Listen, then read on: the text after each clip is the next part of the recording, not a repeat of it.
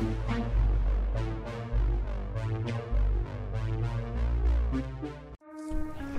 you.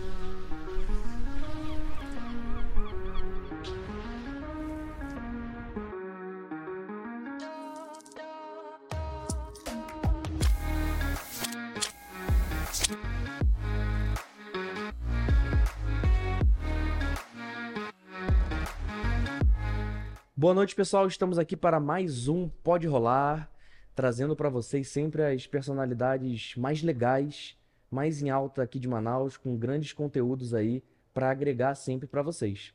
Hoje nós estamos aqui com uma pessoa muito especial que vai falar, além de falar dela, falar do trabalho dela, vai colocar um pouquinho de luz no tema que é o Janeiro Branco, que fala para a gente bastante sobre a atenção que a gente tem que dar é, para nossa saúde mental.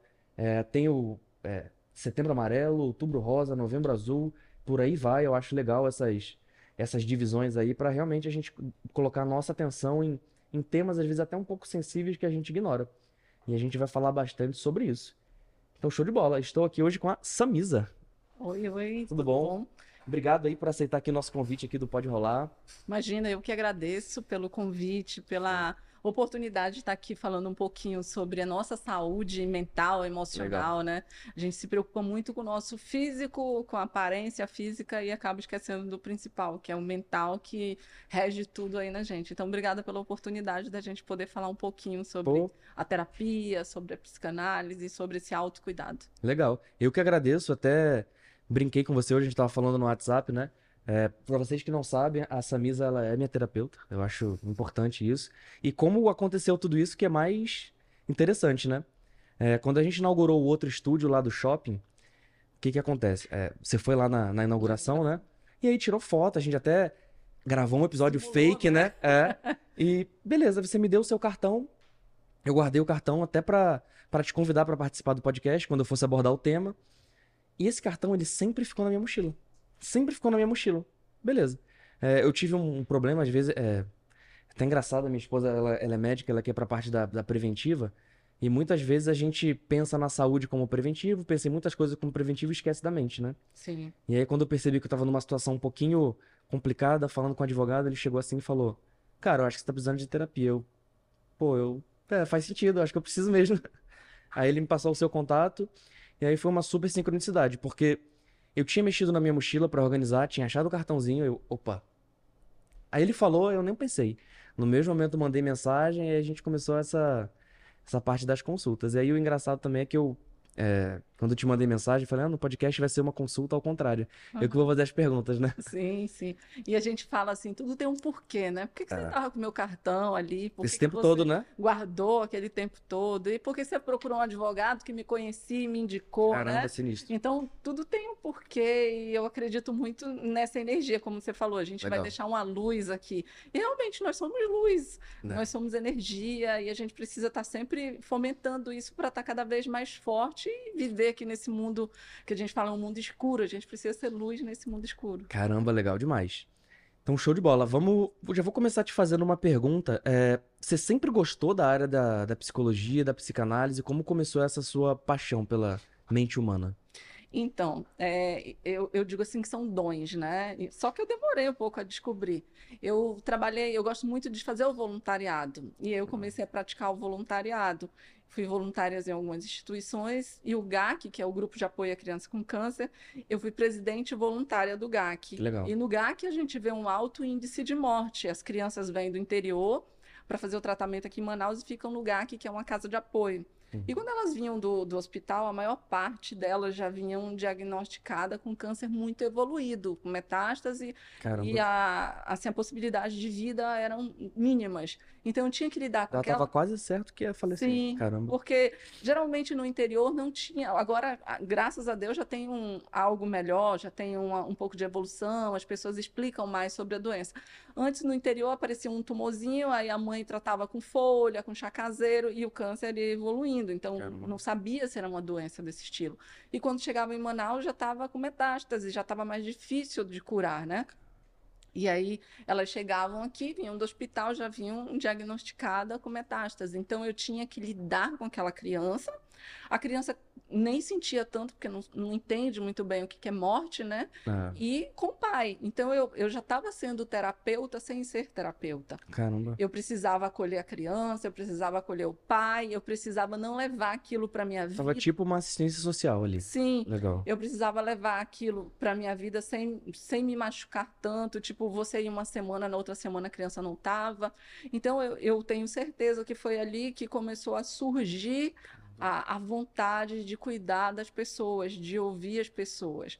é, de acolher, né? A gente, eu, eu fiz um, mudando assim, eu fiz uma campanha, uma época no órgão que eu trabalhava, a gente foi para o centro da cidade, ali perto do relógio municipal, a gente foi fazer uma campanha do abraço. Uhum. Nós ficávamos com placa falando abraço grátis, um abraço salva Oh, vida, legal. abraço não sei o quê.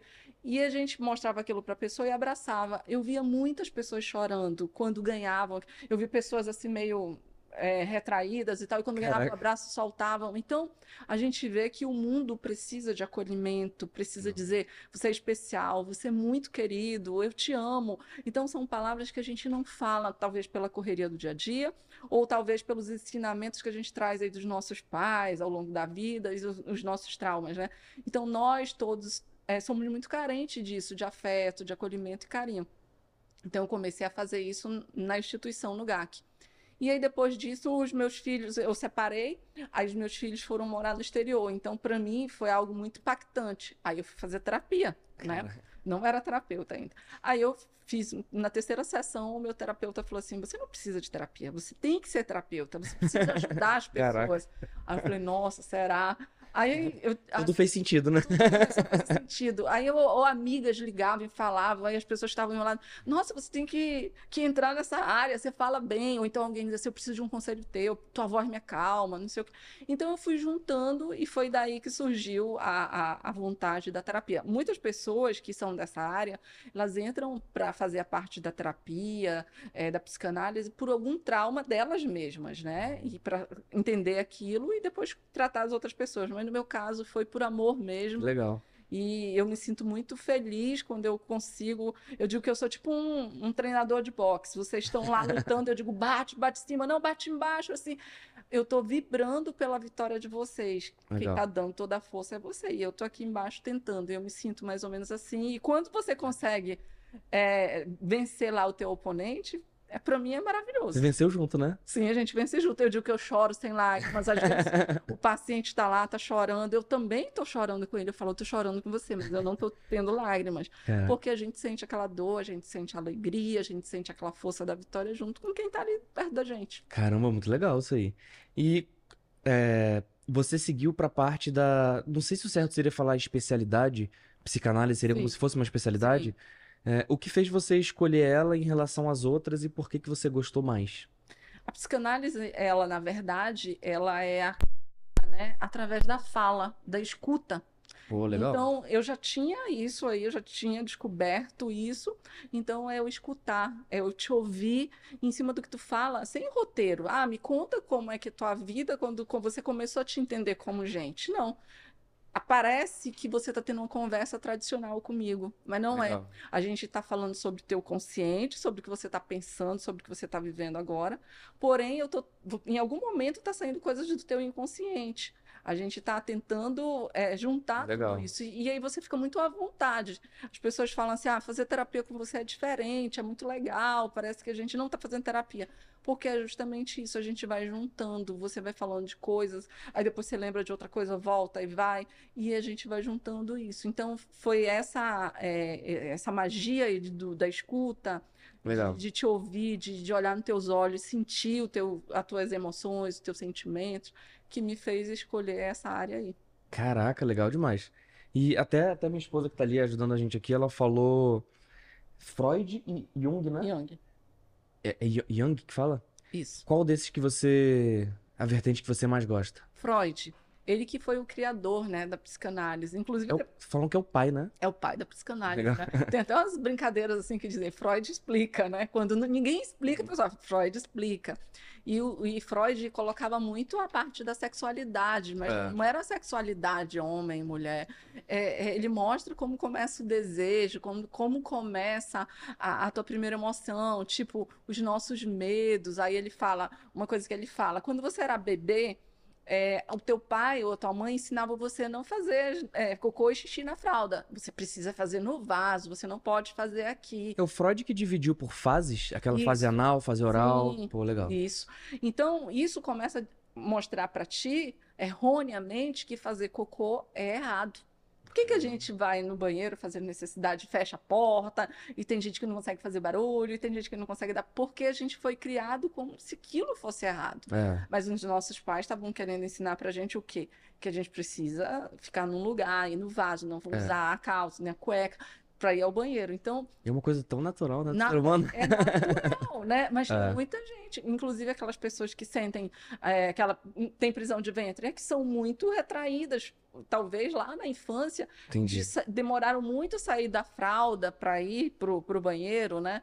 Então tem a, a situação também do do leite materno, que é a primeira sensação que você tem de prazer, mas não é prazer homem e mulher, é a prazer que eu tô com fome e ele eu tenho um leite Uhum. Pô, legal. Então, quer dizer, ele coloca muito isso na nossa, no nosso estudo de psicanálise. Só que as pessoas usam muito homem ou mulher. E Freud é meio louco, mas aí no Uhum. final de- das contas a gente consegue entender mais ou menos como é que é. Teve até um filme dele, né, de- do Freud, tratava muito a realidade do, desse estudo ou, ou de todo esse ensinamento que ele deixou aí pra gente. Caraca, entendi. Então, é, essa, dessa, até dessas fases que você falou, de fase oral é a, é a primeira fase? É, É fase anal? é fase oral, né, que você mama, né? Uhum, ou, ou no peito, ou você toma na mamadeira e tem a chupeta que acalma, né? Legal. Aí depois vem a anal, que é aquela vontade de ir no banheiro, de fazer cocô, de entender, aí depois tem de andar, e assim vai. São Eu tenho um parente aí, um criancinha, tem três anos.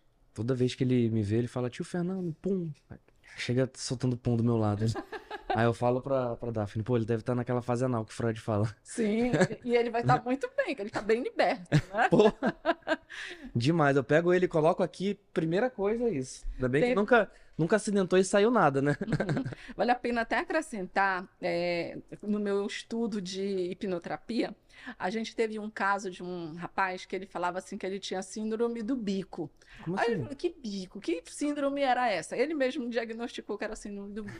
Ele não conseguia ter relações sexuais vendo seios. Ele não, a, a esposa dele, ela tinha que estar de camisa na hora que eles estavam tendo ato sexual. Ele não conseguia tocar os Caraca. seios dela e ela tinha muita dificuldade porque ela sentia prazer naquela situação. E aí foi, foi toda uma investigação. Aí a gente vai lá para trás e aí ele conseguiu relembrar, né, no subconsciente dele que quando ele tinha ele estava numa idade já, tipo, para sair do, do peito, ele mordeu a mãe, né, involuntariamente, e a mãe, porrada. sim, e a mãe, Caraca. é, involuntariamente, no reflexo, bateu nele e ele caiu sem querer. Putz. Então travou ele. Nossa, olha só como é ver, que ele é. trouxe de lá isso Caraca. até a gente descobrir o que, que é e por que, que a pessoa está daquele jeito, é É, não. uma grande trajetória para trás para você chegar nisso, né? Caraca. E o bom é que o subconsciente dele, a mente dele, conseguiu lembrar desse momento. E aí, Caramba. aí tem que desmistificar né? tudo isso, destravar. Então, É, é na hipnoterapia que a gente consegue fazer, tipo assim. Eu vou ser sincero, eu acho que eu já tentei pensar várias vezes a minha primeira lembrança. Eu acho que a minha primeira lembrança talvez seja indo pra escola. Sabe, meu primeiro dia de aula da minha primeira escola com quatro anos. Eu acho que essa é a minha primeira lembrança. É a hipnoterapia que faz. Uma regressão. Dá pra lembrar mesmo? Tá. É, é assim, não é eu que vou dizer assim, ó, Fernando, vamos, vamos fazer uma Eu regressão? Até, só, só uma coisinha, quando a minha irmã era, era pequenininha, eu e meu irmão a gente conversava sobre. A gente falava, ah, a gente pode zoar ela mesmo, assim, porque ela não tem cérebro ainda, não vai lembrar de nada. A gente falava zoando. Sim, mas vai, lembra? Zoar, botar medo, perturbar, sabe? Às vezes a De gente criança. nem sabe por que, que é aquele medo, mas tá aí, ó. É. Né? Foi alguém que zoou com ela lá atrás e ficou gravado. Foi mal, Amanda. É, Não. desculpa dela. Desmistifica isso aí, É. né? Então, assim, não é eu dizer assim, ah, Fernando, vamos lá, fecha teus olhos, calma, respira, vamos ficar aqui e tal. Agora você vai regredir lá para quando você estava no útero da tua mãe. Não, isso daí é uma coisa... Dá pra regredir até isso? Dá, até lá. Deus, Você sente as caraca. sensações e tudo depende muito de você, da tua entrega, Uhum. né? É, então, é, é algo que é muito teu, não, é eu que digo. Sinistra.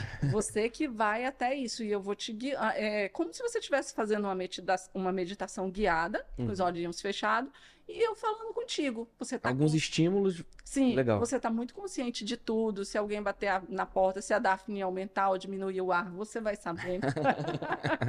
É, tudo é muito consciente. Eu ouço ela aumentar e diminuir o ar até quando eu tô na sala. Olha aí. Eu sei que é ela, eu sei que ela tá acordada. Às vezes Agora- até, até finge que tá dormindo, mas eu sei que ela tá acordada Agora eu barulho. descobri uns truques aqui que ele faz para não diminuir a temperatura. É, falando ainda sobre mente humana, é, quase vim puxar um outro assunto que eu vou falar mais pro final. Você acha que a nossa mente é, é, se a gente for fazer aquela correlação de hardware e software, nosso corpo sendo hardware, né, a parte física, a mente como se fosse o software, o programa. Eu já vi muita gente falando que o nosso hardware é, é de um animal primitivo e o nosso software ele tá anos-luz na frente do nosso corpo. Você acha que isso aí faz sentido? Sim, faz sentido. É o que a gente fala do consciente e subconsciente, né? O subconsciente é- são as memórias que você tem gravado aí dentro de ti, né? E o consciente é isso aqui agora, é o copo aqui, você sabe que é o copo. E aí, o que acontece? Ah, Eu vou te dar um exemplo. Você vai atravessar a rua. O que que acontece quando você vai atravessar a rua? Tu, tu vai atravessar logo? Não.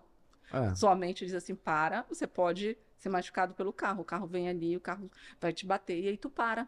Então, isso é o subconsciente que está te, te preservando. Por quê? A própria adrenalina, né? Sim, em algum momento lá atrás, tu já caiu, tu te machucou e a tua mente te preservou para aquilo. Legal. E a mente, às vezes, ela paralisa até de forma negativa onde você deveria seguir, mas ela quer te proteger.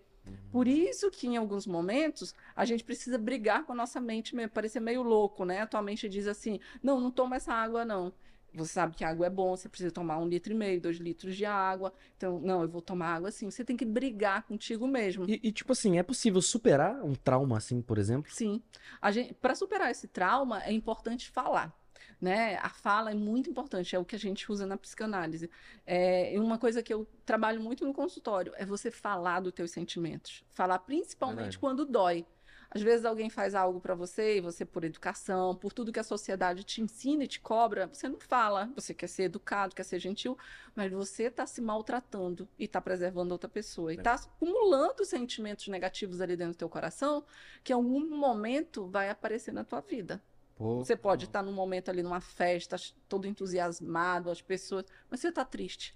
Tá. Na hora que você vai deitar, dá vontade de chorar do nada, ou você vai tomar um banho, você se sente triste, quer chorar. O que é isso? São esses acúmulos de sentimentos que você vai guardando Entendi. dentro de ti, de coisas que você poderia ter falado e não falou. E quando eu falo, eu verbalizo algo que eu não gosto, aquela pessoa que vai estar ouvindo, se ela for uma pessoa que tiver um carinho por mim, um respeito, uma consideração, ela vai dizer, opa, não posso fazer isso, que ele já disse que isso machuca, isso não faz bem para ele, então eu vou tentar reduzir. E a Legal. pessoa vai tentando para te ajudar, mas ela só vai falar se tu disser que dói. É verdade. Nós não entendemos. Às vezes você, a gente acha assim que, que quem está ali do lado vai entender. Eu vou fazer uma cara feia, ela já vai entender que a minha cara feia é porque eu quero o meu copo cheio de água. E não. Às vezes eu olho para tua cara feia e digo, ah, tá maior chato, deve estar com a cara feia porque o sapato tá apertado. E não, é por causa da água. É. Então, se você fala, ajuda A gente muito. não tem o controle do que a pessoa tá interpretando naquele momento, né? Isso. Então, a fala é muito importante. Legal. Como eu falei inicialmente, tanto falar as coisas boas, você é muito especial, você é uma Legal. pessoa muito querida, eu te amo. Isso estimula coisas boas. Se eu falo coisa ruim pra você, também estimula. Você é um Legal. fracassado, você nunca vai conseguir. Você vê que as tuas emoções já vão É. mudando, já, já vai aquele aperto, dá uma vontade de, tipo, de chorar, de gritar. Até vi num livro que tem aquele experimento da água, né? Que fica falando Sim. palavras ruins pra água, aí congela, ela tá de uma forma. Fala palavras boas, ela tá de outra forma. Sim. né? Tem também da planta, Legal. não sei se você já viu. Vi não. Uma plantinha, que são dois vasos de Ah, planta. eu acho que você falou pra mim, né? Aí É. aqui a gente conversa com a planta. Bom dia, olha o sol, você vai ficar muito linda. Sua planta feia, só fede, cai folha, não sei o quê. Caramba. Quando você vê depois de um tempo, essa daqui tá pequena, não cresceu, não evoluiu. Legal. Essa aqui tá florida e bonita. Na verdade, quem me falou isso não foi nem você, foi seu pai. O pai dela, ele tava Ela cozi- foi bem especial. Tu disse que foi ela, ela disse que foi. Não, mas acho que foi no mesmo momento, né? né? Juntos, né? É, Porque eu lembrei. Sim, É, às vezes tem alguém cozinhando com raiva, sabe? sim. Aí a Daphne fala, não vou nem comer que eu vou passar mal. Acontece. Isso Acontece. daí acontece geralmente, sabe aonde? No bolo. No bolo. Pessoas que diz quando vão fazer bolo, que fazem com má vontade, o bolo não cresce, o bolo não fica Olha só, legal. não fica legal. Então tem isso. Tanto é que os bolos das nossas avós são famosos, né? Porque elas É. vão fazer com amor pra gente, né? Legal, né? Antigamente as vozinhas iam pra cozinha fazer bolo, hoje elas vão pro salão fazer o... Sabe o que eu falo quando eu tô cozinhando? Ah, Eu às vezes falo. é, eu acho que eu, tipo assim, eu, eu não sei cozinhar, cozinhar, mas eu sou hoje eu eu sei seguir receita muito bem, sabe? cozinhar também é terapia, tá? Não, eu, eu adoro, pô. Sim. Mas seguindo a receita. Sim. Certinho. Não, E agora não. eu descobri que o TikTok é um ótimo professor de cozinhar. Um ótimo professor de cozinhar. E eu tô cozinhando bem. E aí eu sempre falo assim, gostaram? Nossa, tá muito bom, tá, sei lá o quê. Eu- Aí eu falo, qual que é o segredo? Falo amor. Aí eu faço um molho e eu escrevo um coraçãozinho do lado assim pra brincar. Amor. Não é não? É. Mas cozinhar também Faz. é amor, é uma forma de mostrar É. amor. Até de Gente, arte também, né? Sim, Muito a gente legal. só vai fazer para quem ama. É. Tanto é que você vê aquelas pessoas que abrem, abrem um bistrô. Eles fazem um prato individual, ele tá colocando amor naquele pratinho Tudo ali, bonitinho, né? né? A apresentação. É, é, não é aquela panela cheia lá que cada um se serve. Você tá fazendo individual, você tá colocando tua energia, teu amor naquela comida. Verdade. É, eu vou fazer duas perguntas e eu vou correlacioná-las depois. É, a gente falou, só pra gente não, não sair muito desse assunto que eu achei legal, a gente falou de. Eu acho que é inevitável não perguntar sobre isso. A gente falou da parte de regressão do útero.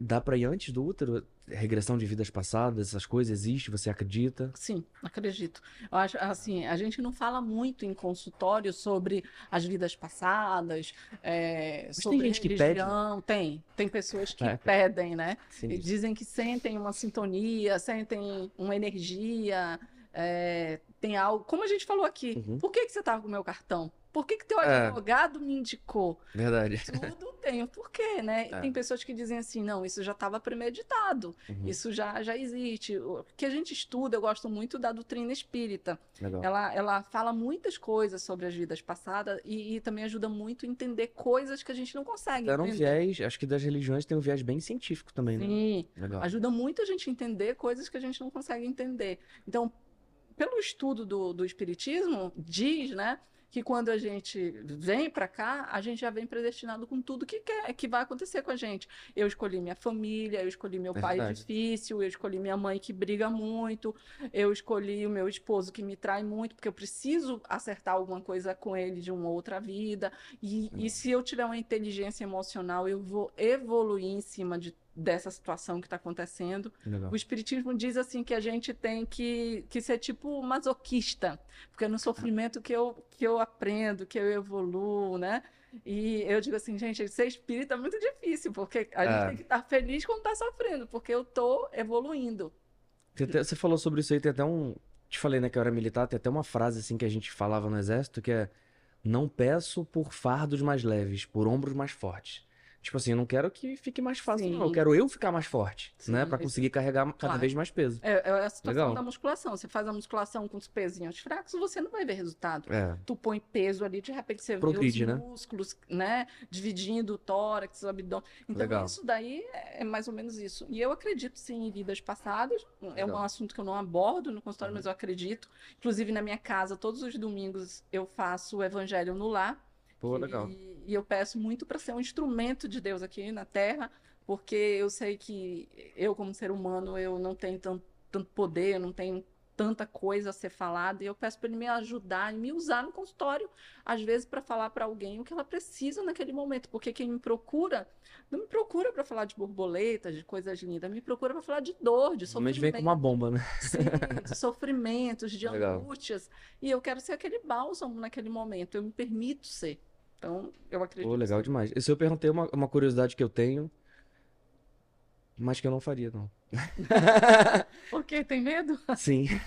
É, todo mundo tem esse medo. É por isso que eu falei, ó. É, a, todo, a todo momento a gente está sendo hipnotizado. Qual é o filme que você gosta? Assim, o último filme que você viu, que tu acha legal, que, que Pô, trouxe. quando eu penso em filme que eu gosto, eu já, eu já, já vai Piratas do Caribe direto. Então, pronto. É, E teve momentos lá que tu se sentiu pirata, teve momentos lá que tu sorriu com ele, Acho que até hoje eu me sinto. né? Tu se sente, tu vibrou naquela emoção. É. Era algo que não era real, mas tu sentiu a emoção. Totalmente. Então, é isso a hipnose. É, É legal. algo que não é real, você sente aquilo. É, por exemplo, Titanic, né? Que tá naquela situação, que tá afundando.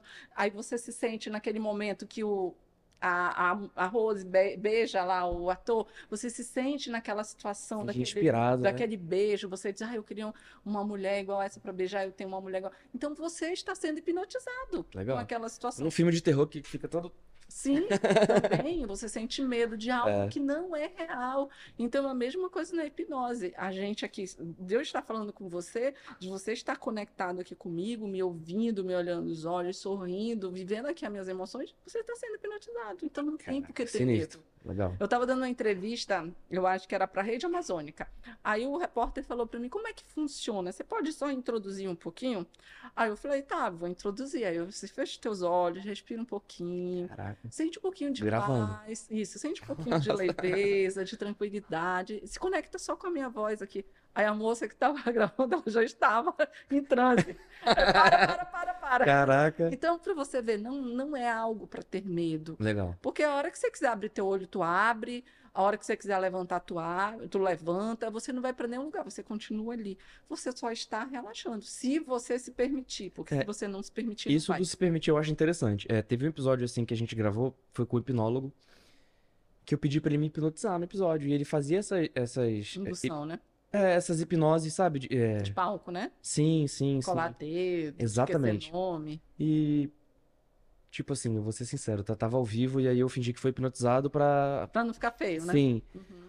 Mas eu não senti nada e eu fiquei. Depois eu falei com a Daphne, pô, eu queria tanto que rolasse, mas eu acho que por estar gravando Sim. e por, pô, estúdio no shopping com a vitrine zona Nossa. passando lá, eu não consegui me liberar porque eu sabia que tava sendo Sim. observado, entendeu? Sim.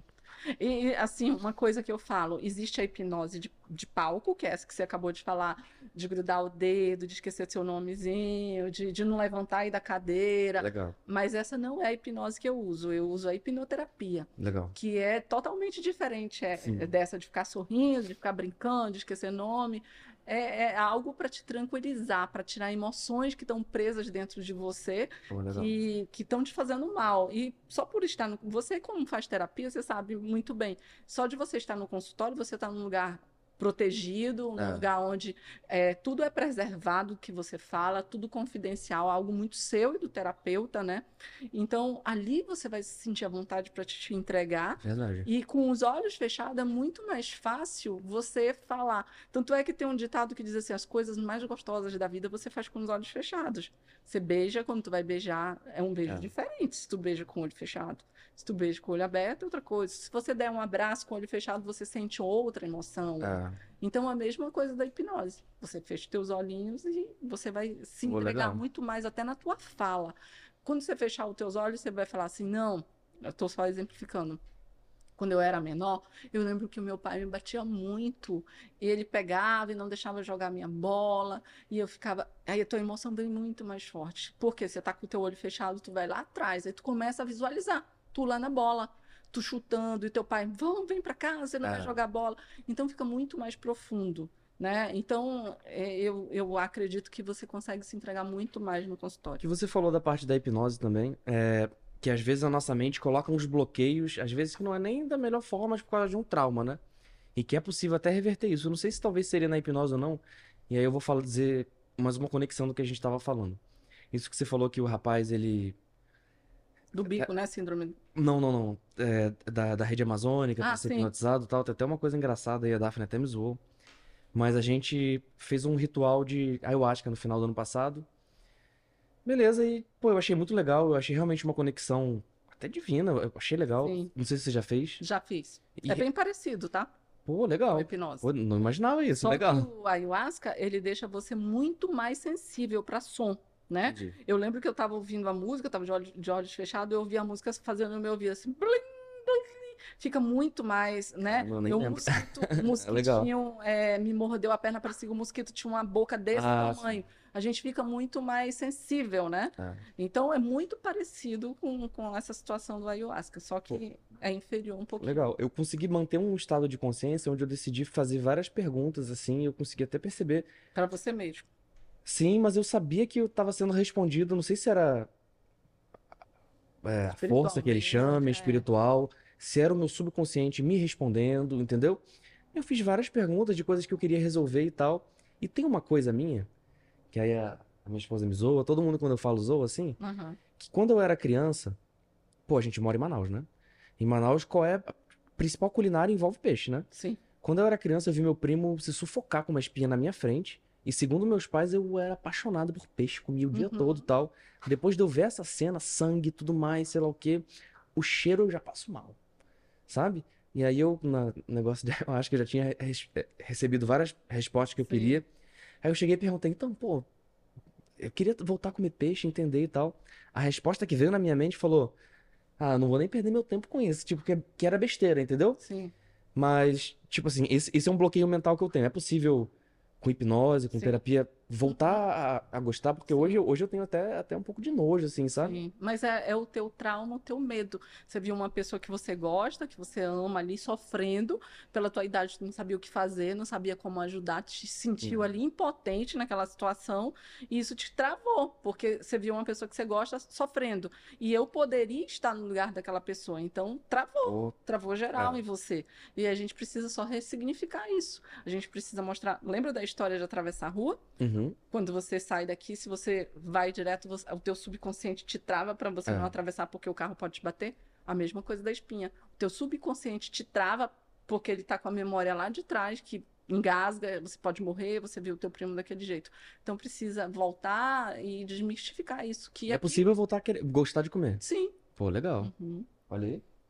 Ela até, às vezes, ela tá comendo um pedaço, ela come, ela fala, pô, amor, te dou 50 reais. Pô, nem assim não Ei, dá, não Vamos fazer o como, seguinte, não tem vamos como. começar a se tratar no consultório. A nossa próxima terapia a gente vai fazer isso. Não conta pra ela. E aí quando ela falou dá 50, tu diz, não, me dá 300. Eu vou tentar. Mas aí tu diz que tu vai tentar, depois tu tá craque. E, e teve um dia que eu fui cozinhar pro meu pai, meu pai adora peixe, né? Eu, eu fui cozinhar pra ele, eu cozinhei um peixe. Como é que cozinha peixe? Tu tem Sim. nojo do peixe. Eu nem provei, pô. Nem Tava provei. ótimo. Ele gostou. Você Sim. gostou também, né? Eu nem Sim. provei, eu não consegui nem provar. Quando eu botei no, no forno pra, pra assar, eu nem ficava perto. Aham. Isso é comigo. Sim. Enfim. Mas é isso que, olha, a tua memória, a, a- o teu subconsciente sabe qual é o trauma, sabe onde É. tu tá travado. Só precisa realmente desmistificar isso. É Voltar e entender que aquilo foi algo que aconteceu ali atrás, Pô, legal. que talvez ele não sabia comer direito. Eu mesma, eu adoro peixe, mas eu não como é, sardinha, jaraqui, porque eu sei que eu não consigo. Tem pessoas que comem o peixe com a espinha, morde, né? Pô, Eles fritam bem fritinho e comem. caramba. Eu não consigo, eu acho que vai ficar na minha boca, eu não vou conseguir engolir. É. Mas eu sei que tem uma espinha, que eu preciso. Eu como tambaqui, que a espinha é grande, eu consigo tirar. É. Então, a gente precisa buscar isso aí. Pô, mas legal. Tipo assim, a gente vendo até uma coisa meio simples, né? Que é um trauma que é resolvido e vou até voltar a comer. Tipo assim, eu fico até impressionado com, a- com as possibilidades que isso aí pode Sim. ter, né? Claro. Sinistro. Uhum. É, uma outra coisa, ho- hoje a gente tá com um grande advento da internet, né? Então, às vezes eu fico na dúvida, e eu vou até perguntar pra você. Hoje, o- o- é, a gente até entra um pouquinho nessa parte de janeiro branco. Os problemas é, relacionados à saúde mental, eles de fato estão aumentando como falam, ou estão sendo mais notificados, catalogados por causa da internet? Por exemplo, em 1500, 1600, onde pô, não tinha nem como tirar cópia de um livro, né? Só tinha Sim. aquele exemplar e pronto, que a comunicação era muito menor. Uhum. Já tinha esses mesmos problemas, ou tinha numa escala bem menor, e hoje em dia, por causa de, sei lá, talvez até da própria internet, eles estão realmente aumentando. Sim, para as duas respostas. Antes a gente não tinha tanta divulgação. Mas já É. tinha. Já tinha. Né? Já existiam os casos, é tipo o caso do câncer. Muitas Sempre pessoas teve. morriam, é, sempre teve. Muitas Sem pessoas explicação. morriam e a gente não sabia porque elas morriam, colocavam parada cardíaca, não sei o quê. E foram descobri- descobrindo a doença e hoje a gente sabe que o, o índice muito alto de morta- mortabilidade é do câncer, né? É. Então, é a mesma coisa da terapia, da psicanálise, da- das pessoas que precisam de ajuda. E aí, quando aconteceu o momento da pandemia, foi um boom. Um boom enorme que desmistificou que terapia é pra gente maluco, pra gente doido. Não é. Por que que aconteceu isso? Porque foi um momento que a gente precisou ficar sozinho. Exatamente. Nós, com a gente mesmo. A gente precisou se conhecer. Quando a gente ficou confinado, quando a gente teve a quarentena, tinham pessoas que não conseguiam ficar com, você, com elas mesmas, É. porque elas estavam numa rotina de manhã, e aí já ia para academia, deixava o filho na escola, e não sei para onde, comia correndo só chegava em casa para dormir. Então não tinha tempo para se conhecer, para se sentir, para ver os filhos ou o esposo. Então ali foi um boom muito grande que aconteceu. E aí a gente começou a ver as coisas acontecendo. E aí juntou o quê? O medo da morte, a incerteza do amanhã, né? Como é que eu vou sobreviver agora? Como é que eu vou ficar sem dinheiro? Não estou podendo trabalhar, a gente está tudo home office. Então foi um misto de sensações que a gente começou a ver que a terapia tinha algo muito positivo nesses momentos. No momento que a gente teve uma, uma crise aqui na saúde, um colapso, não sei se você lembra que estava sem oxigênio, eu estava aquele boom. Eu criei um grupo eh, de atendimentos voluntários do Brasil todo. Eu eh, recrutei terapeutas de todo o Brasil para a gente atender de forma online pessoas que estavam com, com traumas da, do- daquela situação do Covid. E a gente estava com várias pessoas de todo o Brasil. A gente criou um grupo e a gente atendia, era três atendimentos gratuitos, meia hora, né? Uma vez por Que legal. semana. A gente conseguiu até é, um caso, livrar uma pessoa do caso de suicídio. Ela estava ela tava no, no terminal da Cachoeirinha, ela estava pegando um ônibus para ir se jogar na ponte do Educan, do na ponte do Rio Negro, né, Uhum. aqui. E eu estava com uma colega que era de Minas, e ela não Ah. sabia a distância do terminal para a ponte. Ela Doutora Samisa, pode atender um caso urgente? Eu não estou conseguindo. e. E era uma pessoa, um rapaz, que ela estava com ele no telefone e eu peguei e liguei. Nesse, nessa situação, eu usei a hipnoterapia por telefone. Isso daí foi, eu acho, assim, eu acho que foi o meu caso assim mais, Caraca. mais relevante de toda a história, porque imagina, Caramba. eu tô com uma vida na minha mão, essa pessoa tá dizendo eu vou me matar, E tu não tá nem perto, né? e eu não tô perto, eu vou me matar, eu tô indo me matar. E aí se acontece alguma coisa com aquela pessoa comigo aqui, né? Então, nesse momento, quando, quando você perguntou sobre a espiritualidade, tudo, eu pedi ajuda de Deus. Caramba. Deus me ajuda nesse momento, é tu aqui comigo. Aí eu comecei a conversar com ele, digo, você está onde? Aí ele falou, eu digo, você pode sentar onde você está? Isso daí saiu até uma matéria depois sobre esse caso, ele deu uma entrevista, ele falou, você pode sentar aí? Pode. Posso. Aí eu digo, segura o teu celular forte aí, porque você está num lugar que tem muito movimento, que você está no terminal. É, coloca o teu telefone no ouvido e segura forte. Agora eu queria que você fechasse teus olhos. Fecha teus olhos. Caraca, que sinistro. Aí ele fechou os olhos. Caramba. Eu digo, vamos fazer um, um processo de respiração para você acalmar mais a tua mente, para você desacelerar, desacelerar teu coração, tirar essa vontade. Porque ele, ele não dizia que era, que era suicídio que ele ia cometer. Ele falava que a mente dele estava mandando ele para a ponte, se jogar de lá e tomar o último banho da vida dele, que era se jogar lá de cima, né? Eu digo, vamos, vamos fechar Isso os tem uma influência, né? Sim, sim. Eu digo, fecha teus olhos, respira um pouco, ouve só a minha voz. Vamos, vamos pegar as coisas boas. Quem mais você ama na tua vida? Pensa nessas pessoas, nesse momento, nessa energia. Então, a gente conseguiu tudo isso. Depois ele chorou muito. Caraca. Ele falou que estava com uma sensação muito boa no coração dele, que ele estava voltando a, a sentir coisas boas naquele momento, mesmo enfrentando a dificuldade que ele estava Acho que enfrentando. muita gente que é- pensa em suicídio assim, talvez ela pense só em, em resolver o acabar problema. Sim. né? Eu tô com um problema muito grande, eu vou tirar minha vida e vai estar resolvido. Não vai. É, eu, quando, quando eu era militar, aí teve um caso de suicídio lá. Foi tenso, assim. A gente viu a carta lá, era realmente exatamente Um isso. Tô, grito de socorro. tô com um problema, é dessa forma que eu vou resolver. Uhum. Pô, foda, né? E aí, eu... o que que aconteceu com a vida dessa pessoa? Ele tomava um remédio controlado, ele não tinha trabalho, ele estava sem trabalhar, teve que morar na casa da mãe, e também não tinha alimentação para a família e para os filhos. E esse remédio controlado ele tomava três vezes ao dia. Como ele estava sem trabalhar, ele pegava um comprimido e cortava em três. Ele tomava um pouquinho de manhã, um pouquinho à tarde, não fazia efeito, porque estava dividindo, né?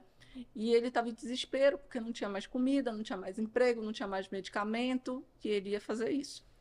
E aí, depois disso, eu. Como eu fiz todo esse processo dele não cometer o suicídio e tal, ele poderia achar devedor da vida dele para mim. E eu não quis atendê-lo. Mas eu pedi para uma colega, eu pedi para a colega, será que você pode atender ele? Eu, eu pago o tratamento dele, não quero que ele saiba. E você trata ele por um período. Legal. E aí eu peguei o medicamento que ele tomava, comprei o medicamento, comprei as cestas básicas e mandava deixar na casa dele, sem ele ser grato. E aí a minha a colega de profissão começou a tratar ele e ele foi e ficou muito bem. Aí eu digo, no dia que ele estiver legal, que você for dar alta, me chama, eu queria ver. Legal. Aí eu, Vocês não se conheciam, né? Só Não, pelo telefone. só por telefone. é legal. Aí eu tava, era a época da pandemia, a gente tava, eu tava de máscara. Aí entrei no consultório, eu falei, boa tarde, tudo bem? Inclusive onde eu te atendi. Aí ele, boa tarde. Aí eu disse, como é que você tá? Você tá bem? Aí ele disse, doutora Samisa. Ele conheceu pela voz, porque tava má. Legal. Doutora Samisa começou a chorar e falou. Legal. Então, é algo assim que a gente volta para tudo que a gente falou. O que ele estava precisando? De um É. acolhimento, de um ombro amigo, de dizer, ó, você vai conseguir, tá difícil para você, mas a gente vai conseguir. Todo mundo tá com dificuldade. Tem muitas famílias vivendo o que você tá vivendo. Não, não te desespera. Vamos tentar procurar alguma forma de você é, ficar melhor. Eu conversei com a mãe dele também, sem a mãe dele saber, né? É, sem ele saber que eu estava lá. Falei para ela que eu precisava que ela ajudasse ele de alguma forma, que ela fizesse isso e aquilo. Então, é, a gente diz assim, tudo tem um porquê. Esse É. projeto foi um projeto muito lindo, Que legal. que está aí, se a gente pesquisar na internet, está aí, foi muito divulgado Legal. de uma forma nacional e depois o projeto foi até criado nas outras cidades, porque aqui em demais. Manaus Manaus deu uma melhorada e foi para os outros lugares, né? Mas a gente tinha uns 26 terapeutas. Né? Sempre Manaus ficava horrível de, de, de casos de morte, de, de tudo. Quando começava a melhorar, se espalhava Uhum, pelo Brasil todo. todo. Caraca, e aí dava um desespero da gente pensando, pô, tá indo pro Brasil todo, vai que vem uma outra Volta cepa e volta cá, pra né? cá. Pô, desesperador, né, Então cara? aí começou a mostrar. A gente atendia, além desse caso, né? A gente atendia pacientes que estavam na UTI.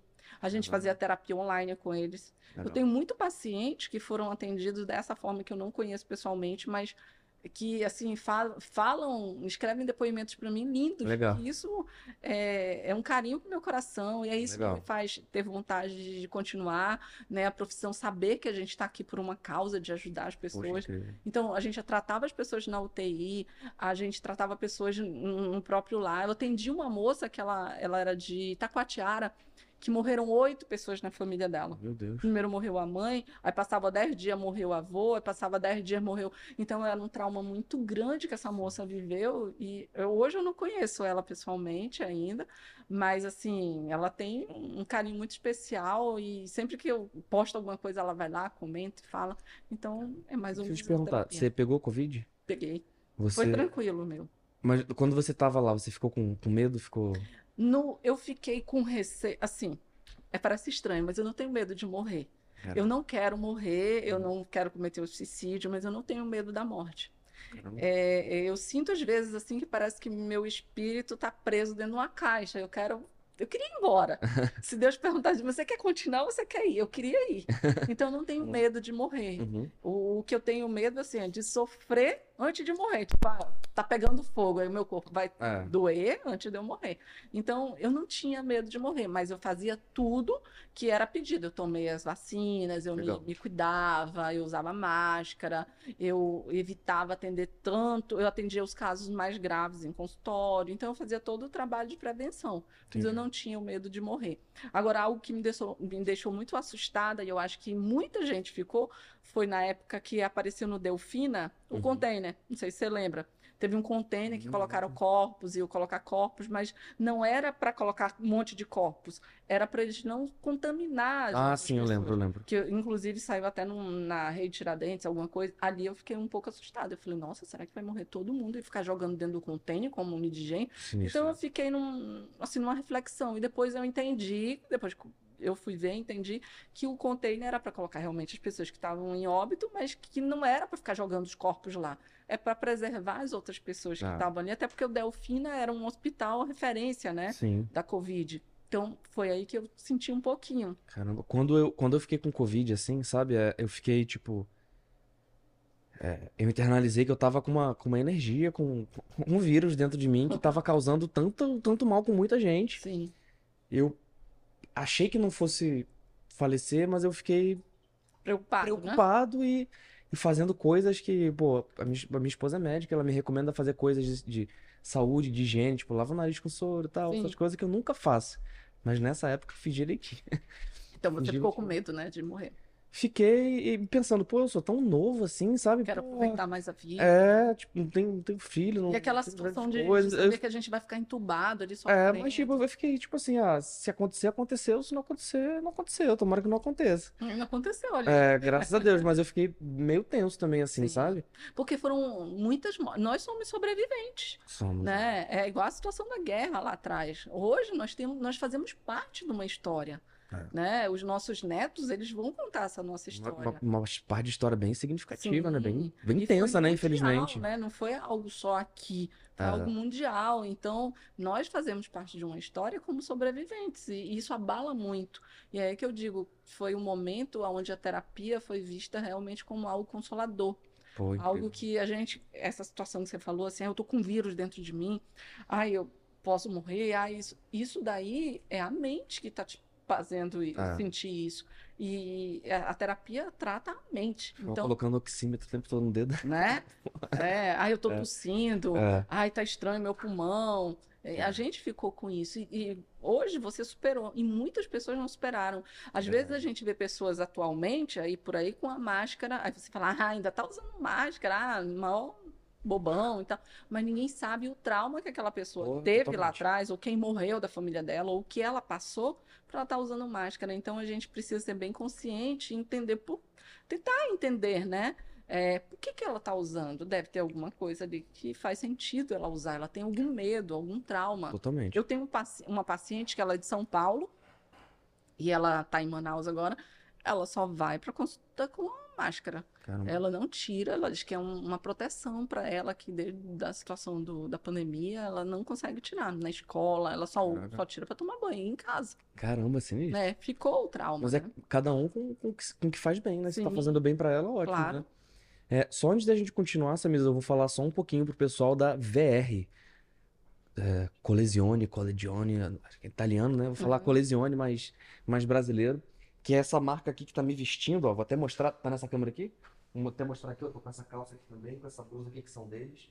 E muitas vezes, quando a gente pensa na VR, tem a loja no Manauara Shopping, né?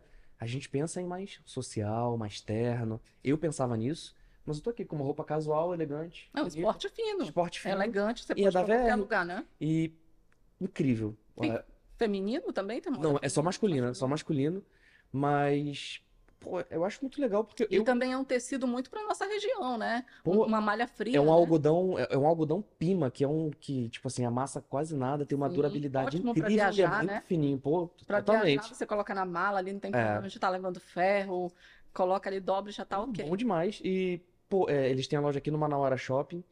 E, pô, vou te falar, incrível. É, a gente fechou parceria com eles agora, né, para essa temporada 2023. E eu tinha a impressão que era mais terno e tudo mais. Que é um estilo legal. Tem algumas Sim. profissões que usam bastante, médico, advogado, juiz, tudo Sim. mais. Que não é tanto a minha vibe. Quando eu descobri que tinha essa linha casual, eu fiquei doido. E vou botar aqui para vocês o QR Code. Na verdade, já tá desde o episódio inteiro. Aqui tem o QR Code deles, para vocês verem as coleções deles. E, tipo assim, é masculina, mas tem. Eu tô com uma calça, tô com uma calça bege, né? Off-white, mas tem bermuda, tem tênis. A ideia é até para dar de presente aí pro amozão, pro Demais, irmão, né? pro aniversário, né? Mesmo. Olha aí, já dá. Meu aniversário dia 25 de março. E ele ficou muito divertido com a marca. Ficou legal, né? Ficou Ficou legal. ótimo. E eu fiquei Parabéns. feliz, assim, sabe? Do jeito também que ela veste, porque é, eu, eu não sei se eu comentei com você que eu tive uma lesão no joelho. Sim. E aí eu aumentei de peso. Beleza, aumentei de peso, aí automaticamente a minha camisa de M vai pra G, normal. Uhum. E a calça, eu tô naquela, 42 pra Não 44. quero, re- não quero ceder, né? Aí eu fui lá, experimentei hoje, eu botei 42 e, Deu. porra, deu, ficou legal. Então já, já É subiu porque uns ele 5 pontos um comigo. pouquinho, né? Porra, tecido, demais. né? Total, muito confortável. muito Que legal, confortável mesmo. parabéns. Ficou muito bem em você. Pô, valeu, obrigado. E, e durante toda essa temporada aí eu vou estar vestindo VR e camisa do Flamengo às vezes. Não sendo. É, a gente tem um flamenguista ali É? atrás. Quando ele chegou já. Inclusive na semana, na semana que vem, não, na sexta-feira agora a gente vai fazer o lançamento da camisa do Flamengo. É a Tá VR que vai. Não, não, não, aí já é uma outra empresa, é a Adidas, em parceria com o próprio Flamengo, que é um outro parceiro nosso. Ah, legal. A gente vai fazer um episódio para fazer o lançamento do novo manto, né? É, eu falei quando eu cheguei aqui, ele perguntou qual era meu time. Eu não tinha. É. Mas agora eu sou flamenguista. Então, aí. ó, ele já ganhou aqui para ser flamenguista. Bola, Se quiser mandar uma camisa para mim mais uma pessoa. visto também. A gente Legal. vai fazer o podcast. Fechou. É, vamos lá. Uma- é, você falou muito de fala, de falar, e eu já vou puxar um assunto. Ah, só um assunto aí, só pra gente voltar e não, não perder isso aqui. Lembra que eu falei do ayahuasca, que você. Sim. é, Das sensações, né? e que você fez a, a- a hipnose com uma pessoa que estava gravando. É, o podcast hoje, ele passa também no Amazon Sat, na TV aberta. E eu tava falando da minha experiência na época que eu fui pessoal da, da Rede Amazônica. E falando, caramba, tu não quer fazer um episódio, não? né, tomando ayahuasca e tal? Eu, Ai, não. Não tenho coragem, não. Eu acho que seria, talvez não desse nem efeito. sim. Não sei, talvez desse, talvez não desse, mas eu ia ficar muito desconfortável Você ia sendo ficar filmado. tenso, talvez você não Sim, se sim. entregasse para um momento, né? É, A a minha experiência, eu não consegui ter sensações. Assim, é uma coisa que eu tive, eu fiquei muito concentrada, eu fiquei três horas sentada, parecia que eu fiquei 15 minutos, mas eu caramba. não tive. Tem pessoas que têm vômito, né? Tem pessoas que sentem até. É um desarranjo intestinal que precisam ao banheiro. Eu fiquei com gases. Ficou, né? É, eu só senti muito a, assim, a audição, muito Entendi. aberta, eu ouvia muito longe, muito perto pássaros, é, a, a música. O meu foi visão total. Meu sempre é visão. Sempre. Teve um, momento que o, porque é o mestre que conduz, né, a reunião. Teve um momento que o mestre ele, ele estava falando algo que ele esqueceu a fala.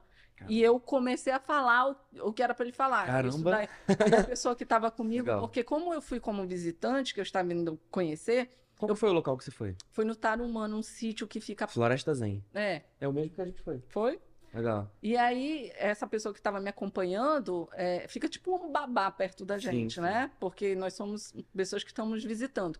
Aí ela falou assim: geralmente ninguém interrompe o mestre. Você interrompeu e você falou tudo que era para ele ter falado. Olha só. Você já veio aqui antes. Eu digo, uau. Mas a gente, a gente fica meio tonto depois, né? Eu não, não bebo É. Legal. bebida alcoólica, mas eu fiquei tipo com aquela sensação de, de ter bebido alguma Uhum. coisa alcoólica. Mas eu, eu pensei até em uma segunda vez, porque eu queria sentir, que eles falam que é a borracheira, né? Eu queria sentir mais as coisas, mas eu fui só uma vez. Pô, eu- eu tô querendo uma segunda vez, ó. Eu tô, Acho que é eu interessante. tô querendo mesmo. Eu gostei bastante da primeira vez. Você faz muitas reflexões, né? Muito, muito. E- Foi muito legal. Eu vou com esse objetivo mesmo. Eu não vou.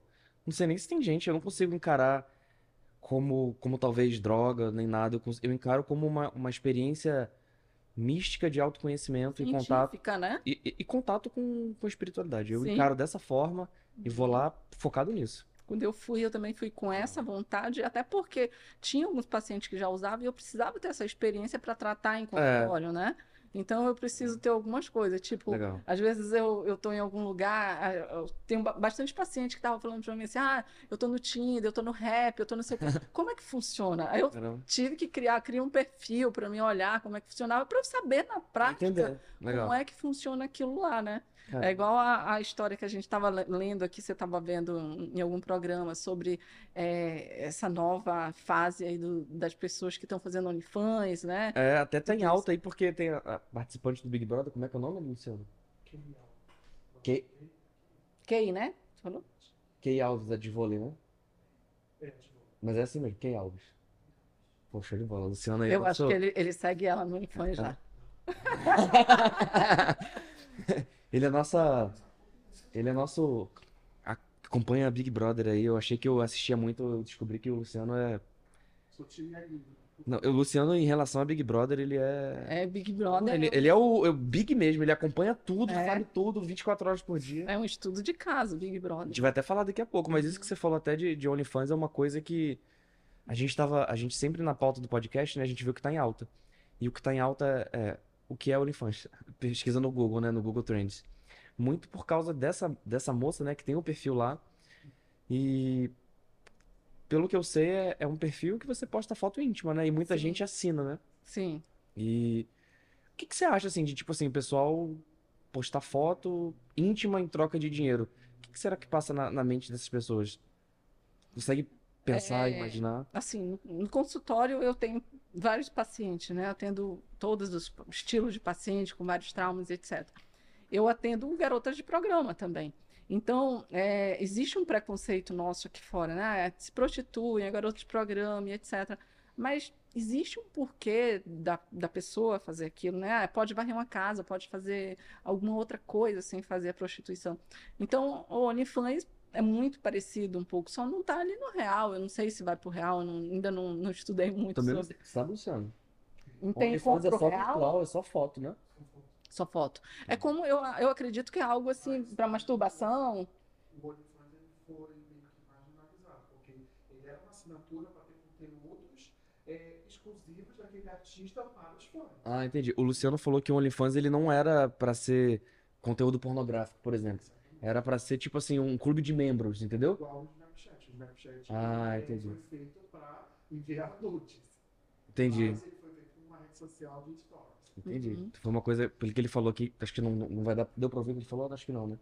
Aham. Tá sem microfone, mas ele falou que o objetivo de quem criou o OnlyFans era pra aproximar o criador de conteúdo, o artista. É como se fosse para fãs mesmo, né? Um fã de alguém. Quem assina, quem paga isso aqui. Mais, mais, mais íntimas na sua casa, comendo. É o que a gente É, faz hoje no sim, Instagram, né? sim. Ou, ou ter acesso, talvez, a um, a um, por exemplo, você tem um, um OnlyFans de conteúdo. Sim. Tipo assim, a pessoa paga 9 reais por, por mês, um valor assim, simples pra ter conteúdos mais, mais relevantes do que você posta no Instagram pra todo mundo ver. Até porque no Instagram existem alguns momentos que eu posto falando um pouco sobre sexualidade, do relacionamento Uhum. casal, de uma pessoa só, e às vezes o Instagram bloqueia. Então, Caramba. é justamente por isso que o OnlyFans dá para postar muito mais coisa, né? É. O, o Instagram bloqueia muita coisa, assim, de Caramba. fotos ou algum conteúdo. Quando a gente escreve a palavra sexo, ele bloqueia. Então, e- Até o hashtag sextou é proibido, né? Porque Sim. em inglês é sex to you. é, Eu aprendi isso no livro. eles- então eles estão bloqueando muito. Talvez o OnlyFans veio justamente como uma segunda opção para a pessoa mostrar mais intimamente, né? Na Sem, verdade, sem esses algoritmos de rede social, vou te falar, Samisa, isso aí tira a minha paz. muito rápido, muda tudo, Eu, né? eu vou te falar uma coisa. é, até esse nosso episódio aí, talvez, se o pessoal ouviu aí, eu, eu bipe as palavras pandemia e Covid. Uhum, Porque falou sobre isso, alcance lá embaixo. sim. Ano passado eu entrevistei um médico, ele falou sobre. Falou, falou de maneira geral sobre eleição, tudo mais, se posicionou. É, eu não me posiciono aqui no, no podcast, mas ele se posicionou a favor do, do ex-presidente Bolsonaro. Caraca, eu tive o Instagram do podcast bloqueado e YouTube sem poder postar por uma semana. Ó. Então, tipo assim. É complicado, assim, É. sabe? É complicado. Eu já Uma- tive o, o Instagram bloqueado por essa situação que eu te falei. Caraca. Falando da parte sexual. E, e bloqueiam. O que eu, o que eu falo, assim, até pra muitas pessoas, assim, é. Não dá pra gente hoje botar todo o nosso trabalho, a nossa principal fonte de renda em uma plataforma de terceiros, sabe? Porque, tipo assim, eu tenho um canal no YouTube grande pra caramba, e se eu perco esse canal? Acabou meu trabalho, né? Sim, Então, tipo assim, eu acho que hoje existem muitas redes sociais, a gente consegue ter um pouquinho. Tem um pouquinho no TikTok, um pouquinho no Instagram, um pouquinho. Dá trabalho? Dá mais trabalho, mas, tipo assim, se um cair, você tem todos, né? Você lembra naquela época que a gente tinha Orkut? Tu, tu é da época do Orkut. Sim. Aí, de repente, o Orkut começou a dizer: salve suas fotos que a gente vai bloquear geral. Tinha até um depoimento bom bonitinho dela, de criança, ó. Tinha, né? Tinha. Então, aí chegou um momento que eles falaram: salve suas fotos que a gente vai tirar Vai do ar. sair, né? Então, é o que você acabou de dizer, um desespero. Tô É. com, com minhas fotos ali, às vezes são fotos que eu tirei e postei só ali, não tenho mais no celular, não tem no Eu computador. perdi tudo. do Né? Você precisa salvar. É. Então, a gente é da época do Orkut. A gente não vai falar de idade, não, mas a gente é do Orkut, né? É, Orkut, MSN, Eu tava falando uma coisa, no Instagram, você não sabe quem te visita, né? sabe? E no Orkut começou assim, você não sabia quem te visitava e de repente eles Mostrou. acionaram isso e mostraram. Eu digo, daqui a pouco no Instagram vai mostrar Legal, né? quem visita você. O TikTok mostra, sabia? Mostra? Não Mostra. sabia. O meu Instagram é aberto. Eu falo assim, meu Instagram eu não posso fechar, né? Eu sou É. um profissional. Então, é difícil eu saber, às vezes, quem me visita. Aí eu falei, pô, é desleal, eu preciso É. saber quem me visita. O único que dá pra ver assim é o Stories. Pronto, é, né? é, o. Acabou. Dá pra, pra ver direitinho por lá. Mas eu acho que futuramente vai ser isso, é É. essa evolução que vai sendo, né? Aí a gente olha lá pro, pro Orkut e vai É. pra cá. Falando sobre o Orkut aí, eu vi que saiu uma notícia falando que o Orkut vai voltar. Olha que Sabia? legal. O criador do Orkut, que se chama Orkut, é o nome dele, ele falou que vai voltar e tá aí pra quebrar todas as redes sociais.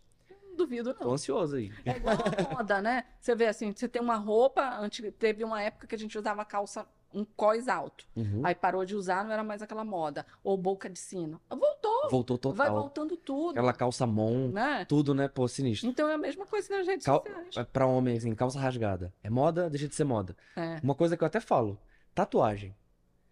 Acho que naquela época do- dos hipsters e tudo mais era moda. Aí passou. Aham. Eu tava vendo aí melhores momentos, aí eu gosto, gosto muito de, de- Não gosto muito de futebol, mas eu gosto de ver alguns lances. Copa de 2002. Quantos jogadores eram tatuados? Nenhum. Tipo, e 20 anos antes, todo mundo era tatuado. Hipster e tudo mais. Sim, E agora, quantos jogadores são tatuados? Todos. todos. Pode ser que depois isso passe. E Aham. volte, passa, aí o vintage volta com É. uma novidade. Mas é uma coisa antiga, né? Isso que é interessante. Deixa eu te perguntar uma coisa. É, vou até fazer um link aí com com Big Brother. Aí o Luciano vai nos ajudar aqui. É, é normal, é fácil as pessoas no consultório falarem, tipo assim, livremente, ou você tem que, tipo, estimular? A maior parte, eu, eu tenho essa facilidade que falem. Eu consigo deixar o paciente muito à vontade. A minha abordagem, o, o meu jeito, mas a maior parte chega muito tenso, né? Porque aqui fora a gente é muito julgado, a sociedade julga muito. É. Te encontra por aí, ei, tá tudo bem? Não tá bem, mas tu precisa dizer que tá bem, porque a sociedade pe- pede isso. É, é até automático, né? E aí, beleza? E aí, tudo bem? Tipo, a pessoa não quer saber se você tá bem, mas é o cumprimento. E aí, É. tudo bem? Eu vou dizer assim, não, hoje eu não tô muito bem, mas vamos falar sobre esse assunto. Seria o certo, né? Sabia que muitas vezes eu, eu sempre mando mensagem, não sei se tu reparou. Falo bom dia, tudo bem e tal. Eu fico esperando a pessoa responder se tá tudo bem ou não. E a muitas maior parte nem pessoas- responde, né? Sim, Mas porque. você fala bom dia. É, porque, tipo assim, encarou como. Algo como muito se fosse só o bom dia, sabe? Mas eu, eu, tipo, quero saber. mecânico, E né? muitas vezes a pessoa falar que não, que é impossível falar, ninguém fala que não. Eu Uhum. até pergunto, pô, tudo bem, quer conversar? Eu falo, eu falo, eu realmente falo. Mas não acontece. Aham. No automático total, né? É, eu tive uma paciente que foi a única paciente que ela, a gente terminou a consulta e foi uma consulta bem forte, assim, ela chorou um pouco, aí depois que, Caraca. que terminou, aí ela falou assim, eu vou te perguntar uma coisa que eu acho que poucos te perguntam. A senhora tá bem, doutora? Legal. Aí eu disse, tô, mas realmente, ninguém pergunta se É eu tô mesmo? bem, ninguém pergunta. Normalmente é o contrário. É o Sempre ao contrário, né? Sou eu que pergunto. Legal. E às vezes eu tô por aí e as pessoas falam assim, eu tô falando com a Samisa ou com a terapeuta? Eu falei, Legal. não, aqui fora eu sou a Samisa, terapeuta não. Ou às vezes eu falo, é, aí eu digo, quem falou foi a terapeuta, não foi a Samisa. Legal. Legal. É, uma coisa que eu até cheguei a é, introduzir isso aqui é tipo assim, no Big Brother tem aquele jogo da discórdia, sabe? Uhum. Que tem. Hein, Luciano? Luciano vai saber melhor que eu. O jogo da discórdia do Big Brother, você gosta? Gosta? É Ele barraco. falou que ele- gosta de ele barraco. barraco, né? Pô, é a parte que eu menos gosto. E Fica- ele é flamenguista, vou logo avisando. Ele tá Flamengo aqui. Ei, o jogo da discórdia é a parte que eu fico mais desconfortável de assistir. Eu fico um pouco até de vergonha alheia, porque, pô, eles estimulam as pessoas a falar mal um dos outros. Tipo assim, a gente tem aqui um, dois, três, quatro, cinco pessoas aqui. Aí tem umas plaquinhas de egoísta. E tem que dar pra alguém. Uhum. Pô, e Eu aí? preciso dar pra E aí, como é que faz? E tipo assim, eu vejo que o pessoal que tá no programa lá, caramba, fala, fala com uma facilidade assim, Sim. tipo do outro e tudo mais. Lógico, então no jogo é a regra do jogo. Mas, pô, caramba, o que que passa na mente desse pessoal, tipo assim, narcisismo? De que pessoa Caramba. Caraca, será que é isso? O que que você acha? Tipo, do- de como a pessoa se comportar e ofender e falar da outra e tudo mais, e tipo assim, pô, é ao vivo, é rede nacional.